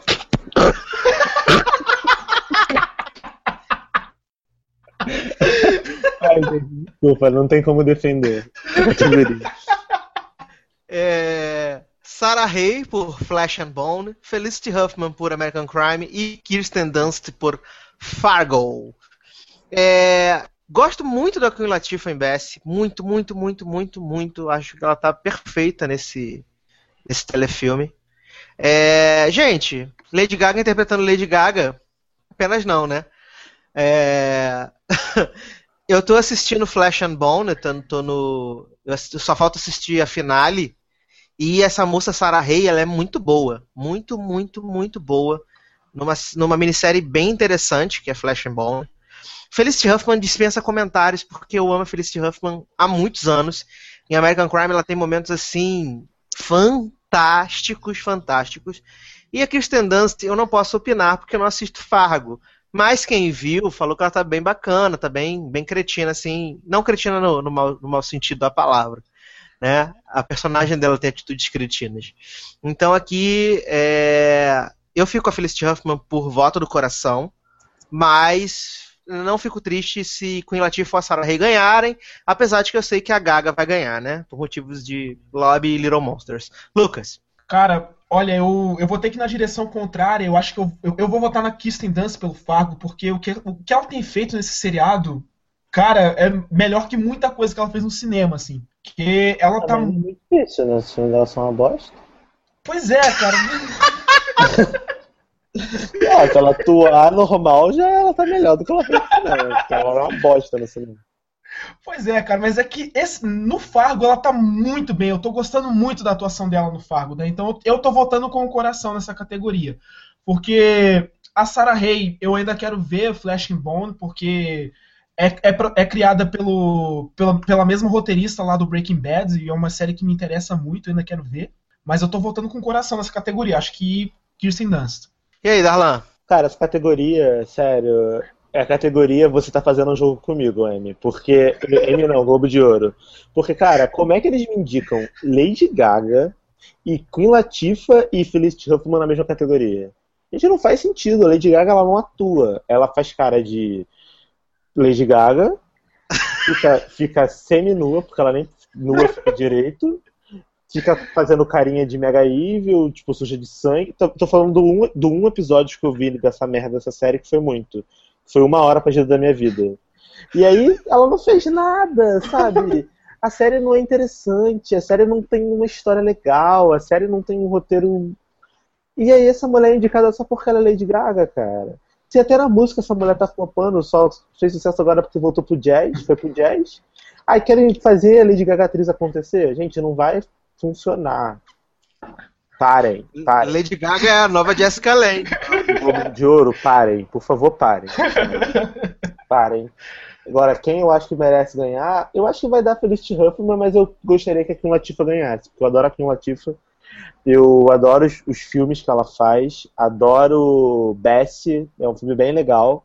É, quando ela veio pro Brasil também achei ela super simpática, que ela foi lá na Vila Isabel, né, pra conhecer. É a Queen Latifah que vai Criativa que vai protagonizar a nova série do, do Liu Daniels pra Fox, né? Ela, ela vai protagonizar a nova série do criador de Empire pra Fox, né? Na próxima é, porque temporada. Agora que, agora que a Viola Davis veio pro, pra TV e a, Tara, a Taraji também tá fazendo um sucesso na TV, eu acho que é a tendência, né? Cada vez mais atrizes negras e atrizes com nome, né? Influentes indo pra TV fazer esse tipo de seriado para chamar público. Mas a Latifah é ótima. Ela merece qualquer coisa. Vamos essa mulher. Então vamos lá. Melhor ator em minissérie ou telefilme indicados: Oscar, Oscar Isaac por Show Me a Hero, Patrick Wilson por Fargo, Idris Elba por Luther, David Oyelowo por Nightingale e Mark Rylance por Wolf Hall. Aqui eu acho que vai dar o Patrick Wilson por Fargo, que assim como a Kirsten Dunst tem sido bem elogiada por Fargo, o Patrick Wilson idem. Eu gosto muito dele por causa da falecida série A Gifted Man, que ninguém assistia, só eu. Eu vi, é... legal. então tamo junto. Adorava A Gifted Man. É... Gostei do Oscar Isaac no, nos dois episódios que eu vi do Show Me a Hero. O, o Idris Elba em Luther eu acho que é correto, não tem nada demais. O David Oyelowo em Nightingale tá legal também, gosto dele. E o Mark Rylance, eu sei lá, acho que eu tenho um problema com ele, que eu também não acho essa tempo toda no Wolf Hall. É, Darlan. Ah, eu acho que vai levar o Patrick Wilson mesmo por Fargo. Apesar de eu não ver Fargo, eu tenho amigos que vêm, né? Conheço muita gente que assiste, leio sobre a série, os comentários. Todo mundo elogia muito tanto a atuação dele quanto a série. E o Idris Elba eu acho que não leva por Luther, porque ele já vai levar lá pelo, pelo filme do Netflix, eu acho que não vão dar dois prêmios para ele. E eu não, também não acho que mereça, porque Luther é uma série que eu acho um porre, desculpa quem gosta. Eu acho uma série que é tipo super normal, super qualquer coisa, então. Super procedural mim, de sempre, né? É, pra mim ele merecia ganhar por aquilo. Se ele for ganhar um prêmio, é bom que ele ganhe pelo filme do Netflix pelo Beasts of No Nation, que ele se provou um ator muito bom, coisa que ele não tem oportunidade de fazer em Luther, porque eu acho um roteiro que não é grande coisa. Mas, minha opinião. Então eu acho que quem deve ganhar é o carinha de Fargo mesmo. E aí, Lucas, você confirma Patrick Wilson? Eu confirmo Patrick Wilson também, mas eu queria também comentar que Cara, esse Mark Rylance está sendo indicado só para irritar muita gente. Eu, sinceramente, eu tô ficando muito irritado pelas indicações dele. Porque eu não, eu não gosto da atuação dele no, no Ponte de Esperança. Aliás, eu gosto, mas, cara, o filme é do Tom Hanks. Esse Wolf Hall aí, eu, eu não assisti, mas enfim. Eu não sei se ele tem chance nessa categoria. O David Oyelowo, é, nossa, eu até me enrolei aqui pra falar o nome dele. O Pensa David, que é mais fácil do que a moça Ronan. Exatamente, o David do Nightingale. Cara, essa, essa atuação dele é, foi atuação para ser indicado para prêmio, porque o que, que, o que, que é? É ele trancado num apartamento interpretando um monólogo. É só, é só isso, basicamente. Mas que, filme, que, que série é essa? É um É, telefilme o Nightingale é um, night- é um telefilme daí, que foi pela HBO, se não me engano. da HBO. É. Ah, entendi. Eu vou anotar pra nunca assistir, que deve ser um saco. um monólogo com um cara trancado no quarto? Nossa senhora. Tipo, ele é um veterano da guerra do, do Vietnã, se não me engano, que fica trancado no quarto e o filme é todo ele, é todo nele trancado no quarto. Tipo, é atuação pra. Ah, indiquem, me indiquem pra muitos prêmios, sabe? Mas. é, o Idris Elba, eu acho que o fator, é, pelo mesmo motivo do John Han, porque o Luther já tá no último ano, né? Vocês podem confirmar isso? Sim, vai ter só o especial de Natal agora. Pois é, o Luther já tá acabando, acho que isso vai pesar muito pro Idris Elba, mas eu acho que vai ser o Patrick Wilson. E eu não descarto, de repente, uma vitória do, do Oscar Isaac, assim, por fora. Porque o Show Me a Hero foi uma minissérie que eu já vi, que, nossa, muito boa, e a atuação dele tá excepcional nessa série. Mas eu acho que é o Patrick Wilson que vai ganhar por Fargo. Tô bem. Então, pra gente fechar essas categorias de minissérie e telefilme, vamos à melhor minissérie ou telefilme indicadas: American Crime, American Horror Story Hotel, Flesh and Bone, Wolf Hall e Fargo. Cara, eu não vi American Crime toda porque eu não consegui. Mas eu pretendo voltar pra segunda temporada, que eu acho que a história é muito mais interessante pra mim. Essa coisa lá do colégio, do assédio que vai ter, acho que vai ser mais interessante. American Horror Story Hotel é, chega, apenas parem com as bizarrices de Ryan Murphy, por favor. Já tá renovada pra sexta temporada, mas pare porque ninguém aguenta mais. E para a sétima. Oi? Para sexta e sétima, né? Não sei, eu sei que foi renovada pra sexta vai- não temporada. vão ter duas temporadas no ano que vem? É, é o que ele quer, né? É o que ele quer, mas a princípio tá renovada só pra sexta. Ah, É. Mas engraçado que o trailer de American Crime Story, né, o povo contra O.J. Simpson, é muito promissor. Eu gostei bastante do trailer, eu acho um trailer excelente do, do American eu Crime acho, eu acho que a primeira vai ser boa, a segunda vai ser a melhor, da terceira E em aí diante vai ser acabou, uma né? bosta. Exatamente. É... Flash and Bone é a minha, minha queridinha do momento, porque eu acho que ela é muito bem escrita, muito bem atuada, mostra o universo do balé de uma forma que eu ainda não tinha visto, né? Nem ali no Cisne Negro, naquelas inspirações. Gosto muito do, do Flash and Bone, mas eu acho que aqui vai dar ou Fargo ou American Crime. Lucas, Olha, começar que Titia já me deu um saco também. Eu não aguento mais American Horror Story. Eu não aguento mais Titia desde Glee, sabe? Aí, pra mim, para mim, voltando no coração, eu acho que Fargo ganha. Melhor, melhor minissérie telefilme. e você, Darlan? Vai dar American Crime, porque como seriado em si, né? seriado em si, eu acho uma- história mais completa. Teve início, meio e fim, coisa que uma minissérie deveria ter, e é, todas as outras não tem. Flash and Bone eu nunca vi, não sei sobre o que se trata. Você falou que é sobre balé, né? É, Pela, pela excelente. história eu até tenho vontade de assistir, mas eu não Cara, vou votar porque eu nunca assisti. Nunca assisti Ó, são, Vamos são episódios de 58, 59 minutos. Ah, Eu então assisti- ver. Eu assisti cinco na sequência, assim, comecei a ver assim, tipo, 11 da noite, assisti cinco na sequência. Foi muito rápido. Entendi. São quantos episódios? Oito. Não, talvez. Talvez. Vamos ver. Eu tô de férias aí na outra semana, talvez eu consiga assistir. É, Então, eu acho que vai ser American Crime, porque American Horror Story já deu, né? Ninguém aguenta mais. É, Flash and Bone eu nunca vi. Wolf Hall tem no Netflix, eu vou assistir, mas como eu ainda não vi, eu não posso votar. E Fargo, eu também não acho tudo isso. Então eu voto em American Crime. Muito bem. Seu Darlan, o que vamos tocar antes de irmos para o último bloco desse podcast especial de Globo de Ouro? Então, Sasser, como é o último bloco, eu acho que você deveria escolher a música, né? Porque eu já Ai, escolhi Deus. quase todas. Ah, eu Ai, tenho, meu Deus. eu tenho alguma, algumas opções aqui pra te dar. Eu tenho aquela I Give Good Parent, eu tenho aquela Feeling Kinda Nutty, I Have Friends, que é ótima. A Have eu- Friends é maravilhosa. Vamos tocar Have Friends, então. ah, vamos, eu vou cantar junto, faço. eu, cara, eu quero muito um dia ter a oportunidade de fazer isso com na vida, assim, sair andando cantando. I have friends. I have friends. friends, friends, we are friends. Let's see my friends. I'm Paula. É, é muito bom, cara.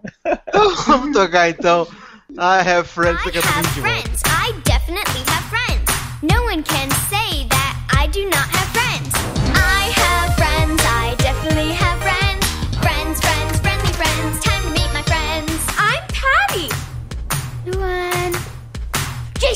Super into Dance Dance Revolution. Girl with the mustache. Boy with Port Weinstein. janitor who lives in an RV behind the school. I have friends. I definitely have friends. Oh, yeah, I have friends. I definitely have friends. Objectively, I can say that I have all the friends. I have friends. I definitely have friends. Friends, friends, friendly friends. Time to meet my friends. I'm Paula. Daryl! Lady who hit your car. Friend of friend from law school? Grocery clerk with half an eyelid! We have friends. We definitely have friends. No one Estamos de volta, último bloco do Logarcast especial Globo de Ouro. Vamos falar aqui, vamos aqui para as últimas categorias, começando com melhor ator em comédia ou musical, né? Série de comédia ou musical. Indicados: Jeffrey Tambor por Transparent, Aziz Ansari por Master of None, Gael Garcia Bernal por Mozart in the Jungle, Rob Lowe por The Grinder e Patrick Stewart por Blunt Talk. Olha, essa categoria que ela está muito esquisita, muito diferente. Eu não tô acostumado com isso, porque a gente sempre vê o Emmy Awards, então a gente não tá acostumado com essas, esse monte de gente nova aqui, com essas pessoas tudo diferente. É, confesso que fiquei muito surpreso com a entrada do Rob Lowe aqui nessa categoria. Gosto de The Grinder, acho uma série simpática, mas não imaginava que o Rob Lowe fosse indicado a alguma coisa. Essa série do Patrick Stewart, eu apenas pulei ela, porque eu não sou obrigado, né? Do, do que ele tem o talk show, umas paradas assim, eu pulei. Eu vi um, um, um, sei lá, um meio episódio do Mozart in the Jungle e não achei nada demais. É, agora vou arrumar um fight, vou arrumar uma guerra, mas eu não acho o Aziz Ansari engraçado. Eu acho ele chatíssimo. Não acho Master of None essa beleza toda que as pessoas falaram. Tem algumas coisas que são bacaninhas, umas tiradas engraçadas, né? Mas não acho essa série toda. E Jeffrey Tambor vai levar por Transparent, apenas isso. Darlan, sua defesa. Não, acho que o Jeffrey Tambor vai ganhar porque ele merece. De todos esses aí, ele é o melhor, não tem o que dizer. Em relação ao Aziz Ansari, eu também não acho ele engraçado. Eu sempre achei ele o pior personagem de Parks and Recreation de longe. Odiava o Tom, achava ele insuportável.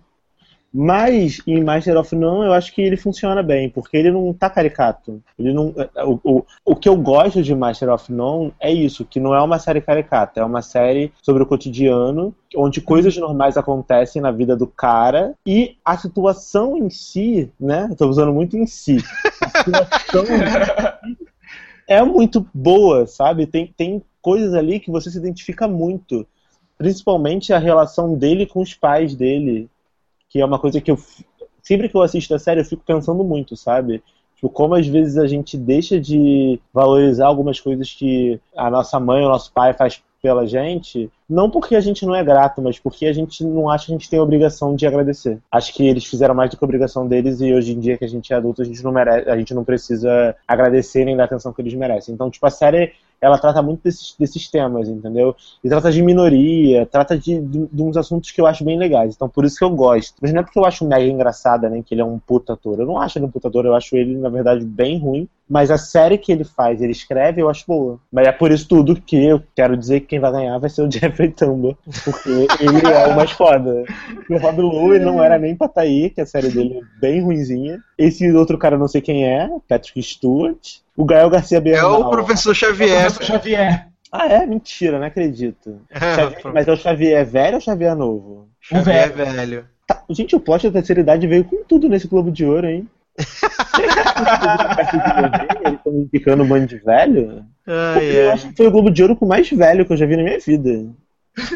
Meu Deus do céu. Estranho isso. Não, tô falando sério, não tô zoando não. Agora, o Gael Garcia Bernal, eu acho que essa moça in the Jungle, eu vi um episódio e eu não entendi porque que ele tá indicado, porque eu achei tão ruim.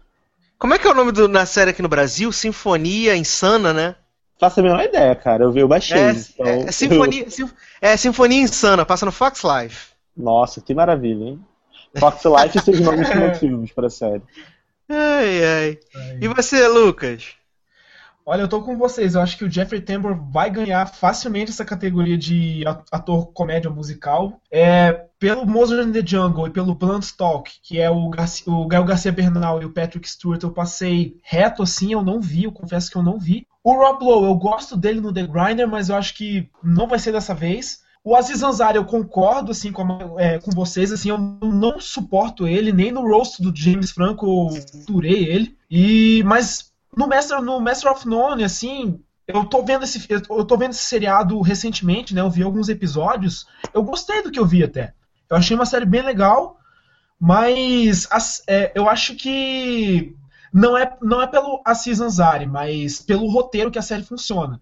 É porque é porque ele por isso que eu falo, eu acho ele como roteirista e criador da série muito melhor do que como ator. Exatamente. Ele sair da atuação, deixava os outros atuando e só escrever, porque a série é boa, cara. Exato, o problema é que cara. ele não é carismático, ele não é engraçado. Exato, eu concordo com isso e acho que não vai ser ele que vai ganhar, vai ser o Jeffrey Tambor, com certeza. Tô bem, então vamos agora para a categoria, a melhor categoria dessa, dessa, dessa premiação toda, que são os indicados a melhor atriz em série musical ou comédia. Indicadas: Lily Tomlin por Grace and Frank, Julia Louis-Dreyfus por VIP, Jamie Lee Curtis por Sue Sylvester em Scream Queens, é, Ginão Rodrigues por Jane the Virgin e Rachel Bloom por Crazy Ex-Girlfriend. Todos comemoram. Cara, sério, eu tô, eu tô muito feliz. Eu, como diz no Brasil, eu tô aqui gozando de amor e alegria lendo essa categoria. Porque, cara, sério, eu nunca pensei na minha vida que eu fosse ver uma categoria de indicação, uma premiação, com não uma, mas duas atrizes numa série da CW. E que essas duas atrizes estão em realmente séries boas. E da é, CW. Que não é zoeira, sabe? Elas não estão aqui pela zoeira. É porque as séries são realmente boas e engraçadas. E elas estão indicadas. Se você for ver, tirando a Julia Louis Dreyfus, que deve ser quem vai ganhar, mas, tipo, as três séries mais engraçadas são VIP, Jenny the Virgin e Crazy Ex-Girlfriend. Porque Screen Queens não é engraçado, é tosco. E Grace e Frank é engraçado, mas pende mais pro drama. O papel delas é mais dramático do que engraçado. Então, eu fico assim, maravilhado o quanto a CW tá sambando em comédia. Sério, muito foda.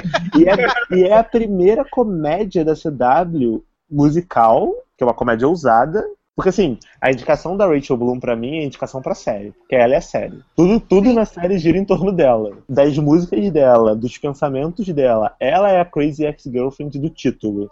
Então, se ela for indicada, para mim é uma indicação pra série. Então, cara, assim, eu tô. Eu não sei nem o que dizer, só sentir. De verdade. Cara, eu tô bem feliz com, com essa, essa dupla indicação da CW né? Porque para mim é um samba, né? Todo mundo CW, ah, que bosta, sei o quê.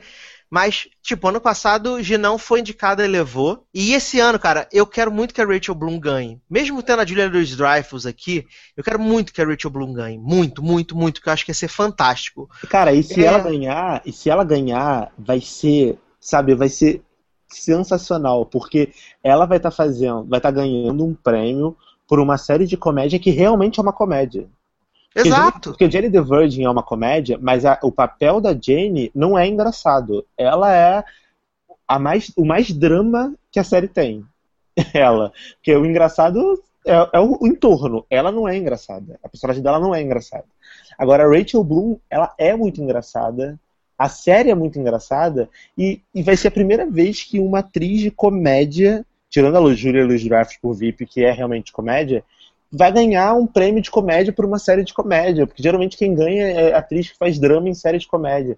Eu tô torcendo muito, muito, muito, muito, muito, muito, muito, muito, muito. muito. E assim, eu não sei, cara. De, sinceramente, eu acho que o Ryan Murphy deve dar para alguém.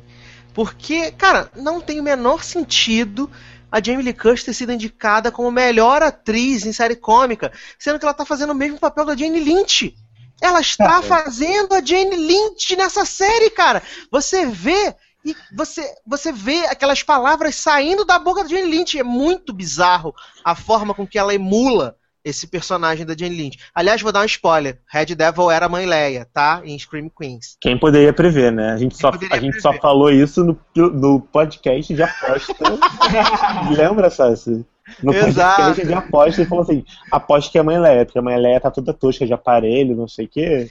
É, Tá, né, não, tem um plot twist, né? Que na verdade a mulher que morreu na banheira no piloto, ela tava grávida de gêmeos, pum.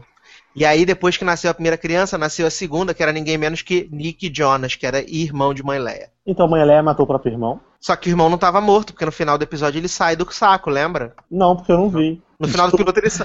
no final do piloto ele sai de dentro do saco. Mas, o, fala, ah, mas, o- eu não, mas eu não vi tudo do piloto. Eu não É vi tão nada, só vi o piloto. Só vi o piloto e trechos do segundo e do terceiro episódio. E Mas Mãe Leia era o capeta. Não, E só Chanel morreu? Não sei, deve ter morrido. Só sei- eu só sei que Mãe Leia era o capeta. Como na vida, né? Ah, pois é. É. Mas eu não entendo porque Jimmy Lee Curtis tá indicada, cara. Não entendo mesmo. Cara, isso pra mim é relacionamento. Tipo, ela tem um nome forte pela, pela história dela no cinema e.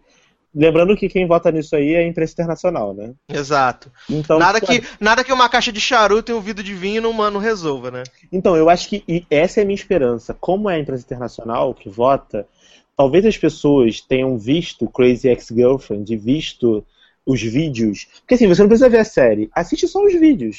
Assiste as músicas, entendeu? Se você rir daquilo, assim, essa mulher é realmente engraçada, eu vou votar nela. A minha esperança é essa, entendeu? Que ela, que ela ganhe por esse apelo, porque ela merece demais, cara. Ela merece muito, muito, muito mesmo. Muito E mesmo. aí, Lucas? Olha, eu não vou nem falar mais nada. Vou na Rachel Bloom por, por Crazy Ex-Girlfriend, porque eu sou daqueles que gostou só de ter visto os vídeos, assim, eu nem vi a série. Só pelo, só pelo ter, visto, vi- ter, visto os vídeos lá, eu gostei. Eu vou pela Rachel Bloom mesmo. Essa série também tem outro ponto que a gente tá esque- esquecendo. Qual? Os, os vídeos de Crazy Ex-Girlfriend é uma vibe meio Saturday Night Live, que é o, o, o programa mais antigo da história da- dos Estados Unidos. Todo mundo assiste essa merda e a crítica gosta. Talvez, se as pessoas se focarem mais nos vídeos musicais, ela tenha chance, entendeu? E a minha esperança com isso é que a série seja renovada, né? E que É, mais tomara. E que mais pessoas, agora que ela foi indicada, queiram, sei lá, ter curiosidade pra assistir. Tipo, ah, por que, que essa merda foi indicada? Eu nunca vi isso. Aí vão lá, sintonizam na CW segunda-feira, ou vai lá no DVR, grava e vê depois. Porque assim, gente, salvem, sabe? Porque coisas desse tipo na televisão não tem. Então quando tem coisa boa, a gente tem que salvar. É verdade, concordo. Vamos mandar Então- hashtag pra, pra CW. Save Ex-Girlfriend. Ai, ai. Salvar, se salvar leftovers, né? Por que não vão salvar Vou mandar, vou mandar a Inês Brasil fazer um cover de, sei lá, é, Sex with a Stranger, pra ver se bomba na Gente, internet. eu ouvi, eu ouvi o cover de, de, de Inês fazendo aquela música da Adriana Calcanhoto, gente. Fiquei jogado no chão. Qual delas? Esquadros. Mas tem no CD dela. Gente, fiquei jogado na chão. Você sabe que meu Inês Brasil tem um CD, né? Sim, que tá no Spotify. Então, eu ouço ele todo dia, inclusive, a Bíblia da música. E aí, e aí, nesse CD dela maravilhoso, tem esquadros, tem Águas de Março, tem. é, é, Make Love. Mora- Tem Morango do Nordeste, tem Make E Love. Make Love, né? Make- Tem Make Love versão normal e Make Love versão funk. Maravilhoso. Ai, ai. Então vamos lá, então. É, melhor atriz em série dramática, indicadas Robin Wright, House of Cards, Viola Davis, How to Get Away with Murder, Kateriona Balfe, Outlander, Eva Green, Penis Dreadful e Taraji P. Henson por Empire. Cara, a vencedora do ano passado não está aqui, que foi a mulher do The Affair, né? A, a inglesa do The Affair. Pra vocês verem a coerência, né? Gosta assim. Então, assim, acho que o caminho está aberto para a Viola. Viola sambar na cara do mundo, linda, maravilhosa, sem peruca, ou com peruca de trancinha, com peruca ri-ri na Eu balada. queria a peruca rir na balada, mas quando ela chegava dançando, please don't stop the music. Esse recebeu o prêmio, sabe? Ou então, Ah, é. gotta have my money. Aí poderia ser a peruca trancinha na Nicalon, né, também. Podia ser, My Money, pode ser. podia ser. É, acho que a Robin Wright é a grande força dessa, tempo- dessa terceira temporada do, do House of Cards.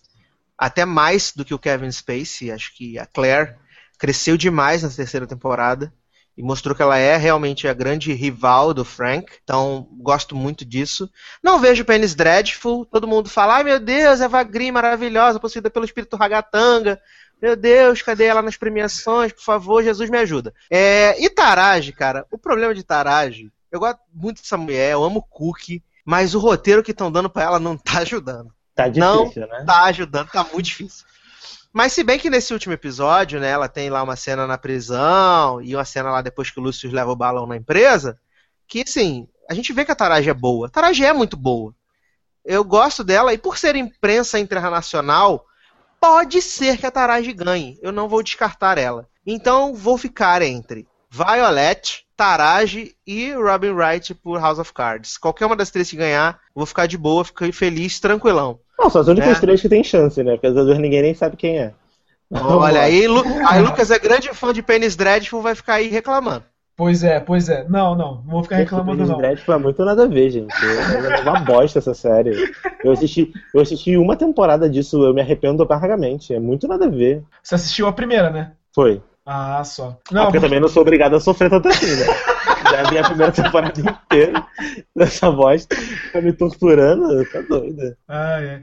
Não, mas assim, eu, eu gosto muito da Eva Green no, no Penny Dreadful. Eu amo ela nesse- nessa série, mas ela não vai ganhar nem de longe. Ela não tem chance nessa categoria.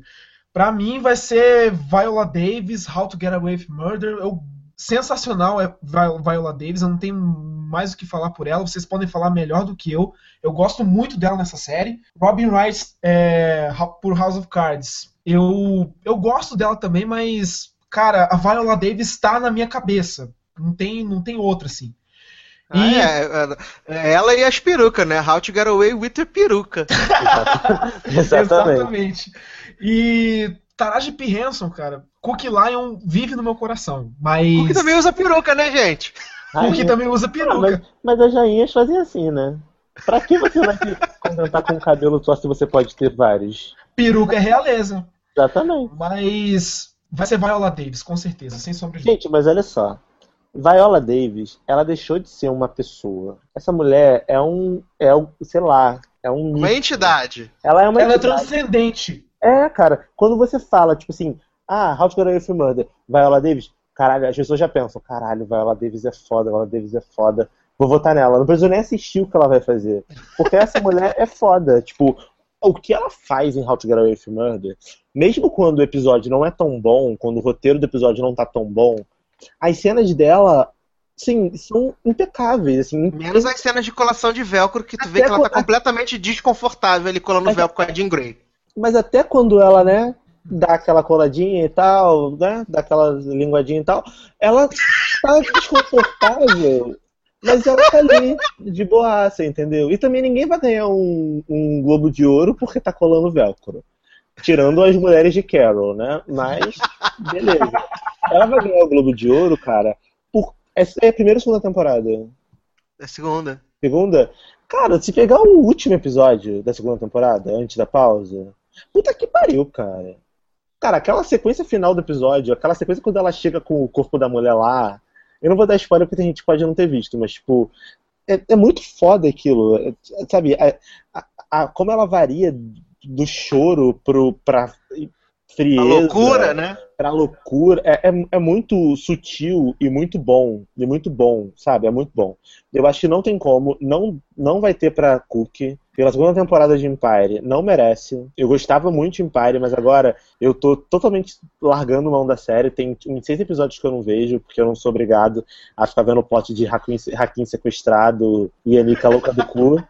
Não- Acabou, agora você tem que ver o plot de. Agora você tem que ver o plot de Hakim, presidente da Empire. Nossa, que maravilhoso. E Jamal, a bicha Jamal- recalcada. Jamal, agora que agora eles inventaram de botar um prêmio, né? Tipo em Nashville, que tem lá o CMA, agora eles botaram um prêmio lá, onde Jamal foi indicado a 932 categorias. E o pior, Jamal está pegando a lixa Kiss. Pum. Gente, Ja- Jamal então é bi. É, bi no mínimo. namorado- e no namorado- mínimo é, bi. no mínimo bi. é. E o namorado de Jamal, que Sumiu. sumiu, que tá, Sumiu, pagou uma sumiu de pensão novo. pro outro, aquele cara horroroso. que, tava, que tava fazendo um piti lá, o- inacreditável, porque o Jamal tava dando condição pro outro cara lá. Foi lá e pagou porra pro cara. Eu não entendi porra nenhuma. Eu falei, gente, por que que tá acontecendo? Não, mas o melhor, o melhor é o fato de que que a Naomi Campbell, que tava sumida há uma vida, Voltou? voltou, voltou e é casada com a outra sapata que tava lá com o Luxus, né, com a, com a Marisa Tomei, casou Ah. com a sapata Hum. e as duas se uniram pra dar um golpe e tirar o Luxus da Empire, cara. É muito bizarro isso. Mas do nada isso. Do nada, do nada. Gente do céu. E aí Hakim, por- aí Hakim traiu toda a família Empire, né? Por causa porque, de, de Naomi Campbell. porque nós Naomi Camp, Naomi Camp falou assim: fica do meu lado, você vai ser o presidente da Empire, vai ser muito maneiro, não sei o quê. Aí ele foi lá e, e traiu a família toda, né? E aí tem esse grande plot da segunda parte da temporada que é como os Lion vão recuperar a Empire, porque Cook fala pra, pra Hakim assim: é, como é que é? Lion Dynasty é a nossa empresa, mas Empire é o nosso legado. Cook, amiga, pare. Né? Amiga, pare. Há dois episódios eu tava querendo destruir o Lúcio de qualquer jeito. Mas enfim. Ah, e ainda e tem o plot plot, né? barriga? Da, da, da gravidez. Plot da barriga, o que aconteceu? Eu me Quem, equivoquei. quem né, perdeu o neném? Quem perdeu o neném? O que que acontece? A Nika tá super, né, grávida de Hakim, não sei o que, aí ficando amiga lá da Honda, não sei o que, ela fala assim, não, que eu sou super sua amiga, se Lúcio descobrir que eu tô vindo aqui na sua casa, ele vai te dar umas porradas. Ela fala assim, não, fica tranquila, a gente é super amiga, vai ser super legal. Aí ela dá um sapatinho pro filho de Honda e fala assim, não, que. Aí a Honda fala assim pra ela assim, não, porque. Alisando a barriga assim, fala assim, não, que o Luxus fala que o neto dele é o herdeiro, vai ser o grande Lion, não sei o quê. Aí no final do episódio aparece alguém travestido de capuz e luva pra gente não saber quem é e é, empurra a Honda da escada, ela quica com uma bola de basquete. Só um minuto, peraí. Honda é a loura. Honda é a mulher, do André. Mulher do André. Isso. Beleza. E aí vai ter plot Nazaré Tedesco agora. Já teve, terminou Honda jogada no chão, estirada lá com, as com o sangue escorrendo. Gente, amo que teve esse plot em Revenge também, lembra? Que Pô, eu que- lembro! Que a, a Amanda Cla- a Vitória empurra a Amanda Clark da escada. Verdade. Ai, gente, saudade de Revenge. Ai, Aí na, segunda, aí na segunda parte da temporada, vamos ter Lucius brigando pra recuperar a Empire. Vamos ter. é, tentando recuperar a Empire de Naomi Campbell e Hakim. Vamos tentar descobrir quem empurrou Honda, né? Vamos todos querem saber, empurrou- né? Super quero E saber quem empurrou Honda. E vamos saber quem vai levar o prêmio de melhor música do ano, porque Jamal foi indicado com a música que ele fez com papai e mamãe, e Luxus foi indicado a música do ano pela primeira vez com aquela música que ele ficou 17 episódios, com aquela mesma batida. Bum, bum, bum, bum. 13. Ou seja, né? Só plot bom, Empire, gente. Assistam. Depois Assista me a partir de contem. 30 de março. É, me contem, porque eu não volto pra essa merda. Enfim. é, Eu voto então em Violon, Davis e How to Get Away with Murder. Então tá. Então fizemos um pequeno resumo de Empire na segunda temporada Pra de vocês, pra vocês que reclamam que a gente não fala de Empire no podcast, aí, ó. Tá aí o que vocês queriam. Então vamos lá. Melhor ator em série dramática. Indicados: Liv Schreiber por, por, pro não, por Ray Donovan, John Hamm por Mad Men, Rami Malek por Mr. Robot, Bob Odenkirk por Better Call Saul e Wagner Moura do Brasil por Narcos. Eu, já, eu, eu, posso ouvir o Galvão Bueno gritando: É Tetra! É do Brasil! Do Brasil! Aí tocando. Não, acho que é capaz até da Globo comprar os direitos do Globo de Ouro agora só pra poder transmitir esse pedaço. Se ele ganhar, porra, vai ah, passar. Não duvido nada. Anunciaram hoje no Jornal Nacional. Tá Melhor vendo? Maravilhoso. Não sei o que. Wagner Moura foi indicado, não sei o que. Nossa, gente. Olha, e assim, antes de passar a palavra aos senhores, eu acho que ele leva. Ó, é, é, impre- é imprensa estrangeira. No ano passado eles deram prêmio pra Gina Rodrigues. Eu acho que o Wagner Moura leva por narco. Não tem esse negócio de João Presunto. Nunca ganhou nada, não vai ganhar agora. Aqui não é M. Aqui a gente não perdoa. Aqui a gente não dá a segunda chance. Não vai rolar. Liv Schreiber. Gente, desde que Rei Donovan estreou, a gente fala. Esse homem não é ator, o que ele tá fazendo? Para, para, amiga, tá feio. Aí tem o moço zoiudo do Mr. Robot que todo mundo fala: Meu Deus, maravilhoso, melhor série do ano. Eu acho ele apenas ok. Achei ele caricato. Achei ele É. caricato. Acho Com aquele, caricato, com aquele capuz cafona demais, ridículo, com aquele olho arreganha- arreganhado, parecendo um cosplay do Bruno Mars. É isso que ele parece pra mim. Concordo com você. Então eu acho que, assim, se o Wagner Moura for perder pra alguém, ele perde pro Odenkirk e só. Mas eu acho que o Wagner Moura leva. Lucas, Olha, eu queria que o Wagner Moura ganhasse só pra eu rir da cara desses haters aí que ficam falando: ah, ele não tá fazendo sotaque colombiano, não sei o quê. Eu queria, eu queria, eu tô torcendo muito pelo Wagner Moura, só pra rir da cara dos haters, sabe? Mas eu não descarto também a vitória do Bob Odenkirk pelo Better Call Saul, que eu adorei essa primeira temporada. Ele, ele conseguiu se diferenciar do Breaking Bad. E, cara, pode. Eu, eu discordo em parte, assim, quanto, quanto ao John Henry. Eu acho que o final do Mad Men pode pesar para ele. Eu, eu acho, pelo menos. Mas minha torcida tá pro Wagner Moura. E aí, Darlan? Ai, gente, John Ren, né? Já deu, né? Essa série já era pra ter acabado há anos. Ai, desapega, filho. Vai embora. Sai daqui. Vai concorrer por Kim Schmidt, que você faz melhor. É, Liv Schreiber. Liv Schreiber, cara. Não entendo por que, que essa merda tá indicado. Porque pra mim ele sempre vai ser o pior filho da Sally Field em Brothers and Sisters. Mas ele tava em Brothers and Sisters? Sei lá, se ele não tava, era um cara muito parecido com ele. Era Então, parecido, eu- mas não era ele, Eu cara. vejo esse cara, eu acho que é ele, então pra mim ele é, e pra mim ele vai ser sempre o filho da Sally Field em Brothers and Sisters. Então, podia morrer também. E podia morrer também como aquele cara lá que luta com o Wolverine, que ele é o Dente de sabre. Sabre, podia morrer também lá. O Rami Malek, já falei o que eu acho desse cara, ele parece um cover do Bruno Mars com o olho um pouco mais esbugalhado e com um capu cafona durante todos os episódios. O Bob Odenkirk, que eu gosto bastante em Better Call Saul, mas a minha torcida é pro Wagner Moura, cara, porque primeiro, eu acho que é o papel mais difícil de todos os que estão aí, na minha opinião, tá? Porque ele tá fazendo um cara que é um ícone mundial, vai. O cara é um ícone mundial. O que o, o, que o, o cara Sim. conseguiu fazer com os Estados Unidos, dar um balão foda nos Estados Unidos durante tanto tempo, é, uma- é- é digno de um ícone. E na minha opinião ele fez muito bem, assim, eu não acho que o sotaque dele é horrível, eu não acho que ele não tá atuando é, com a justiça que, que ele deveria atuar, porque ele consegue me passar todas as emoções que, que, que o personagem exige, eu sinto. Então pra mim a atuação dele tá perfeita. Esse povo que reclama que, tipo, ah, o sotaque dele tá uma merda, ah, não sei o quê, ah, amigo, vai lá e faz melhor então, já que tu é, já que tu é bonzão, vai lá então, liga pro Netflix, fala então, sou Netflix, tem aqui e tal, faço o sotaque melhor do que o Wagner Moura. E aí tu vai lá e faz. Porque, porra, tu fica reclamando de tudo, eu nunca vi isso. Brasileiro é uma raça que é uma raça triste, cara. Quando você tem um ator que tá lá pelo talento, que tá lá, que trabalhou durante anos, que batalhou por aquilo e conseguiu o papel pelo talento, entrega um papel bom, um papel digno e, e tá sendo reconhecido por isso, o brasileiro ainda vai lá e ainda reclama, ainda arruma um defeito. Gente, torce pelo cara, cara. O cara tá lá por mérito Não. dele. Porque Não, ele tá tipo, fazendo se, a parada bem. se a pessoa tá, tipo, se a pessoa tá reclamando da série, cara, simplesmente não assista. Você não merece assistir Narcos. Narcos não foi feita pra você. Morra, simplesmente.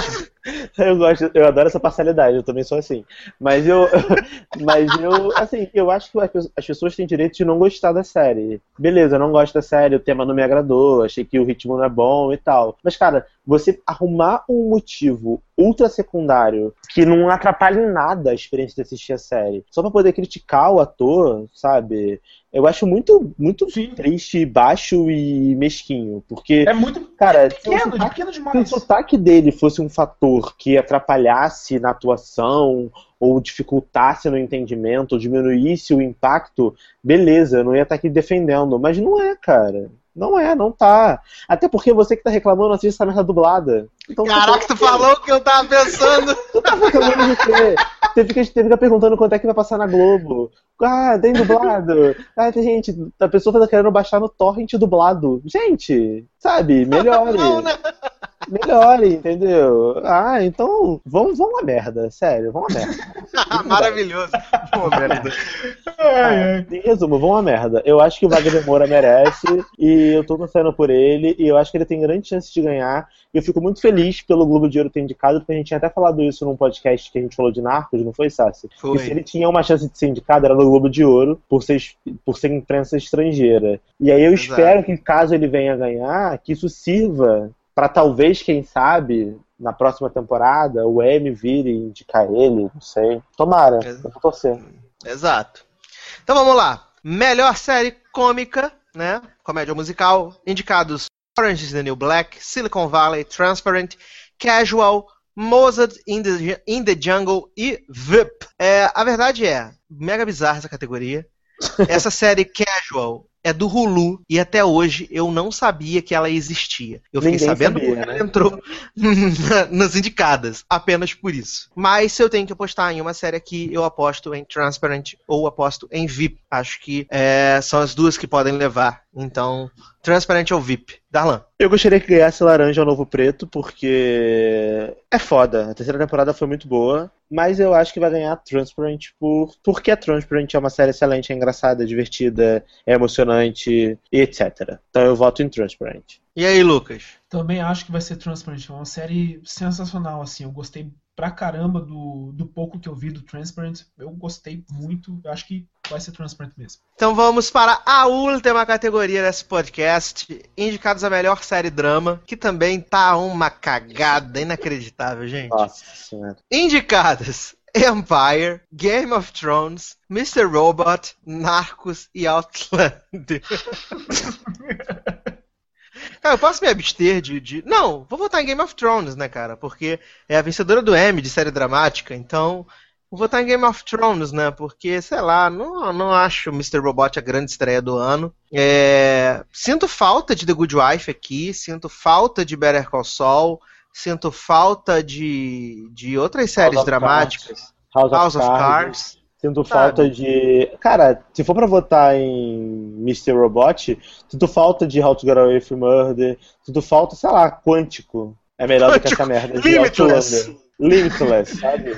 Sei Agora, lá, gente, Empire não, né, gente? Empire não, gente. Melhor série dramática, não. Não, não, não, não. Não. Então, melhor série dramática? Ou Game of Thrones ou Narcos? Lucas? Eu voto, eu voto em Narcos, não tem como. Bom, eu vou votar em Narcos também, porque é, Game of Thrones eu, eu, eu cometi um sacrilégio, vocês podem me julgar, me crucificar, me apedrejar, que eu não, não assisti Game of Thrones.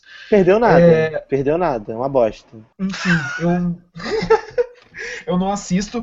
Empire, você vê que a coisa desandou no final da primeira temporada. Empire, pra mim, já meio que tá insuportável da primeira temporada. Naquele finalzinho ali da primeira temporada.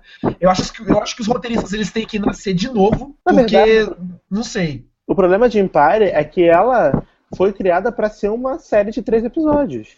Eles não têm um roteiro pra continuar. Eles estão tentando tirar plot e transformando a série numa coisa surreal e bizarra.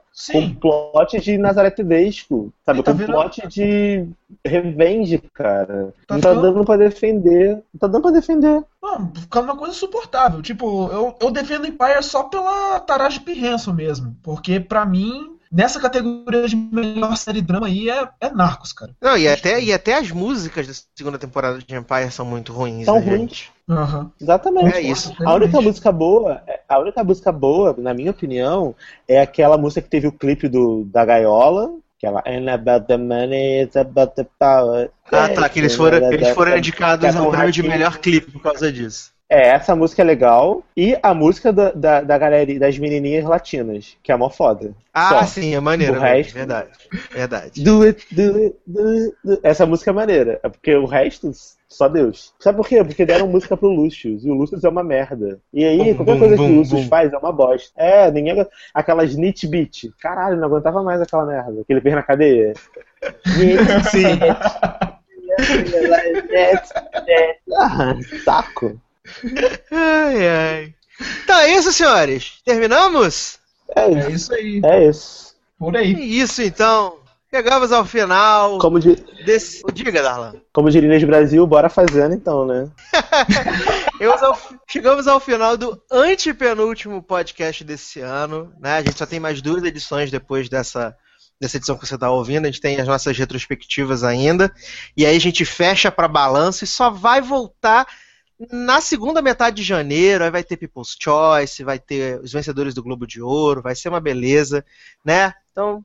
Já se preparem já, temos aí programas especiais para chegar aí para vocês, nossas retrospectivas também vão estar bem legais. Senhor Lucas, merchants and despedidas, por favor. Opa, galera, então esse foi meu primeiro podcast, né? Depois de tantas conexões dando errado, falhando, a gente finalmente conseguiu fazer esse podcast completo. Cara, foi um prazer imenso dividir essas, dividir essas impressões com vocês, ouvintes. Sasser, muito obrigado aí por, por tudo. E é isso, galera. Continue acompanhando a gente.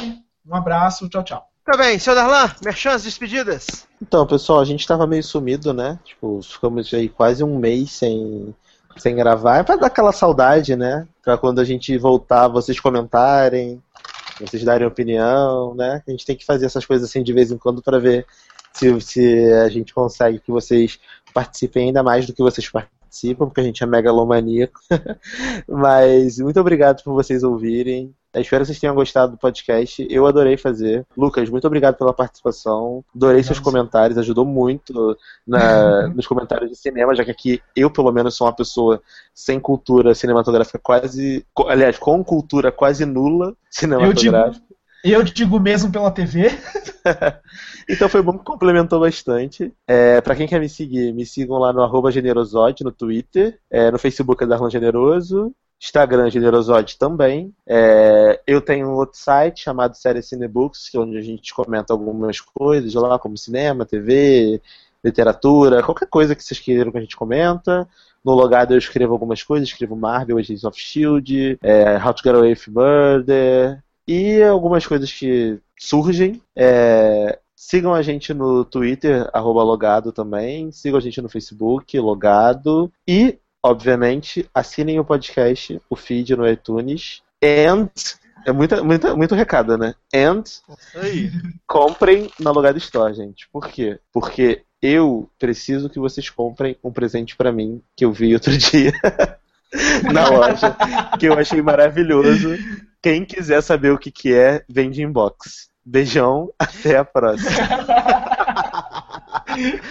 Vale dizer que a Alugado Store em breve vai estar de cara nova. No momento ela está passando por algumas reformas. A gente está preparando aí um monte de novidade. Tem um monte de camisa nova. Ter camisa agora. Tem camisa nova. Tem, can... tem, ó, tem camisa agora. Tem chinelo. Tem carteira. Tem mochila. Tá uma loucura. Tá uma Gente, vou loucura. dar, vou dar um spoiler rápido pra vocês. Tem uma carteira maravilhosa, de nada menos de Grey's Anatomy, que eu preciso comprar. Então, quem gosta de mim, os Darlanators aí, que, que me seguem, mas eu nunca te pedi nada, cara. Me mandou uma carteira de Grey's Anatomy de presente. Abraço. Olha, Tá muito legal, tem muita coisa nova. Aguardem aí a nova Logado Store, fiquem ligados nas nossas redes sociais. É... Estamos chegando ao final de mais uma edição do Logado Cast, espero que vocês tenham curtido. Quero aproveitar aqui e mandar um abraço pro Jonatas e pro Fabinho, do Chiclete Radioativo. Eles mandaram um abraço pra gente na última edição deles lá. Então Ah, tá- posso falar uma coisa, Sassi? Eu, eu, eu ouvi, desculpa te cortar, eu ouvi o podcast deles, o Chiclete Radioativo, eu assinei eles no iTunes, né? Cara, é muito legal, gente, sério, escutem, ouçam, é muito legal. Eu, eu ouvi os quatro primeiros episódios, que eu fui lá pro início, aí eu vi, eu, cara, é- a, a- dinâmica dos dois é bem legal, então vale a pena mesmo. Desculpa cortar, Sassi. Exatamente. Exatamente. Então, mandar um abraço aí pro Jonatas Fabinho, Chiclete Radioativo. Em breve já estamos já, já estamos alinhavando um crossover entre Logado Cast e Chiclete Radioativo. Aguardem. é, pra me seguir no Twitter é no arroba edu tô lá todas as, tô lá sempre falando alguma bobeira, alguma besteira, comentando Masterchef. Agora, provavelmente quando você estiver ouvindo isso já acabou. É, e se você quiser que eu te dê o spoiler de quem ganhou, chama no inbox. Quem ganhou? É, não posso falar aqui, porque senão vai. Mas né? já tá na final já? Já, essa semana é a final. Eu já sei quem ah, ganhou. então eu vou assistir. Eu Mas é, é alguém legal ou alguém... ah, É alguém é. Ah, então eu não vou nem ver. Já imagino É? quem seja. Deve ser a praga daquela criança que eu odeio. Você e todo o Brasil, né? Aff. Ai, ai. Então, é isso. Twitter, arroba Edu. É... E também spinoff.com.br, spinoff podcast todas as segundas-feiras. Estamos voltando aí de um hiato de quase um mês e meio. É, mandar um abraço para todo mundo que comenta, que comentou. Alex Tavares, os sempre, né? Alex Tavares, Matheus Freita, Deb, Ana Paula de Abreu, Camila Neri, Rafael Yokota, né? Abraço a vocês, beijos. E a gente se encontra na próxima edição, que é a penúltima do ano, a primeira parte da nossa retrospectiva. Ah, Vocês não perdem né? por esperar. Zanon. Oi? E Zanon, né? Zanon não conta que Zanon é da equipe. Zanon Mas não Zanon, que cadê Zanon... Zanon que não tá aqui? Zanon é igual Vampiranha. É, cadê Zanon, Zanon? é igual Vampiranha. Tá fixa, mas não tá aparecendo. Sabe o que que Zanon é? Naya Rivera na sexta temporada de Glee. Tá no elenco, mas não aparece no episódio. A gente tipo vai descobrir assim. que Zanon é o Red Devil daqui a pouco. Pode... Quando a gente começar a morrer aí, Zanon vai ser o Red Devil. Então vamos embora, que esse podcast já tá com mais de duas horas de, de duração. É isso, crianças. Um grande abraço. Até a próxima. Tchau. Tchau.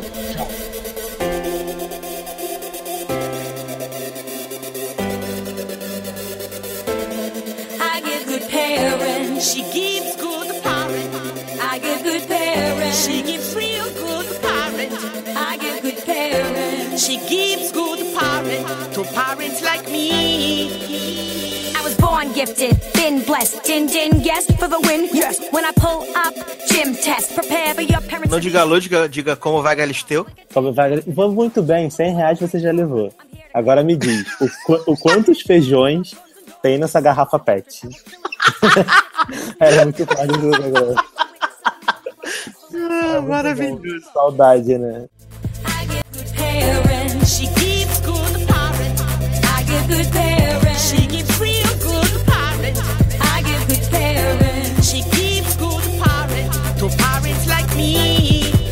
Brought a nice red. So when I come in the place, I already got 'em heated up under the waist. Your home's such a beautiful, comfortable space. Like my pussy, you two have wonderful taste. Sit down at the table and I'm murdering, inquiring what line of work they're in, making faces like I'm crazed erotically. Wait, my uncle is in radiology. Every dish is delicious, Michelin star. Please pass the autos like I passed the bar. An attorney? Yeah, law, Harvard undergrad, got the champ fam damp in the underpants. Dad tells jokes, I squeal in amusement. I agree that Neil Diamond is real music. Gonna suck up and kiss ass till I have them eaten out of this hand like they're eating this ass. Praise the hardwood, compliment the china. Give them hardwood and a drenched vagina. Clear the table like I drain a scrotum. In one week, I'ma thank you, note 'em. boss ass bitch, no one's above me. End of the night, they line up to hug me. Oh my gosh, this was so lovely. Yup, your folks pretty much wanna fuck me. I get good parents. She gives good parent I get good parents.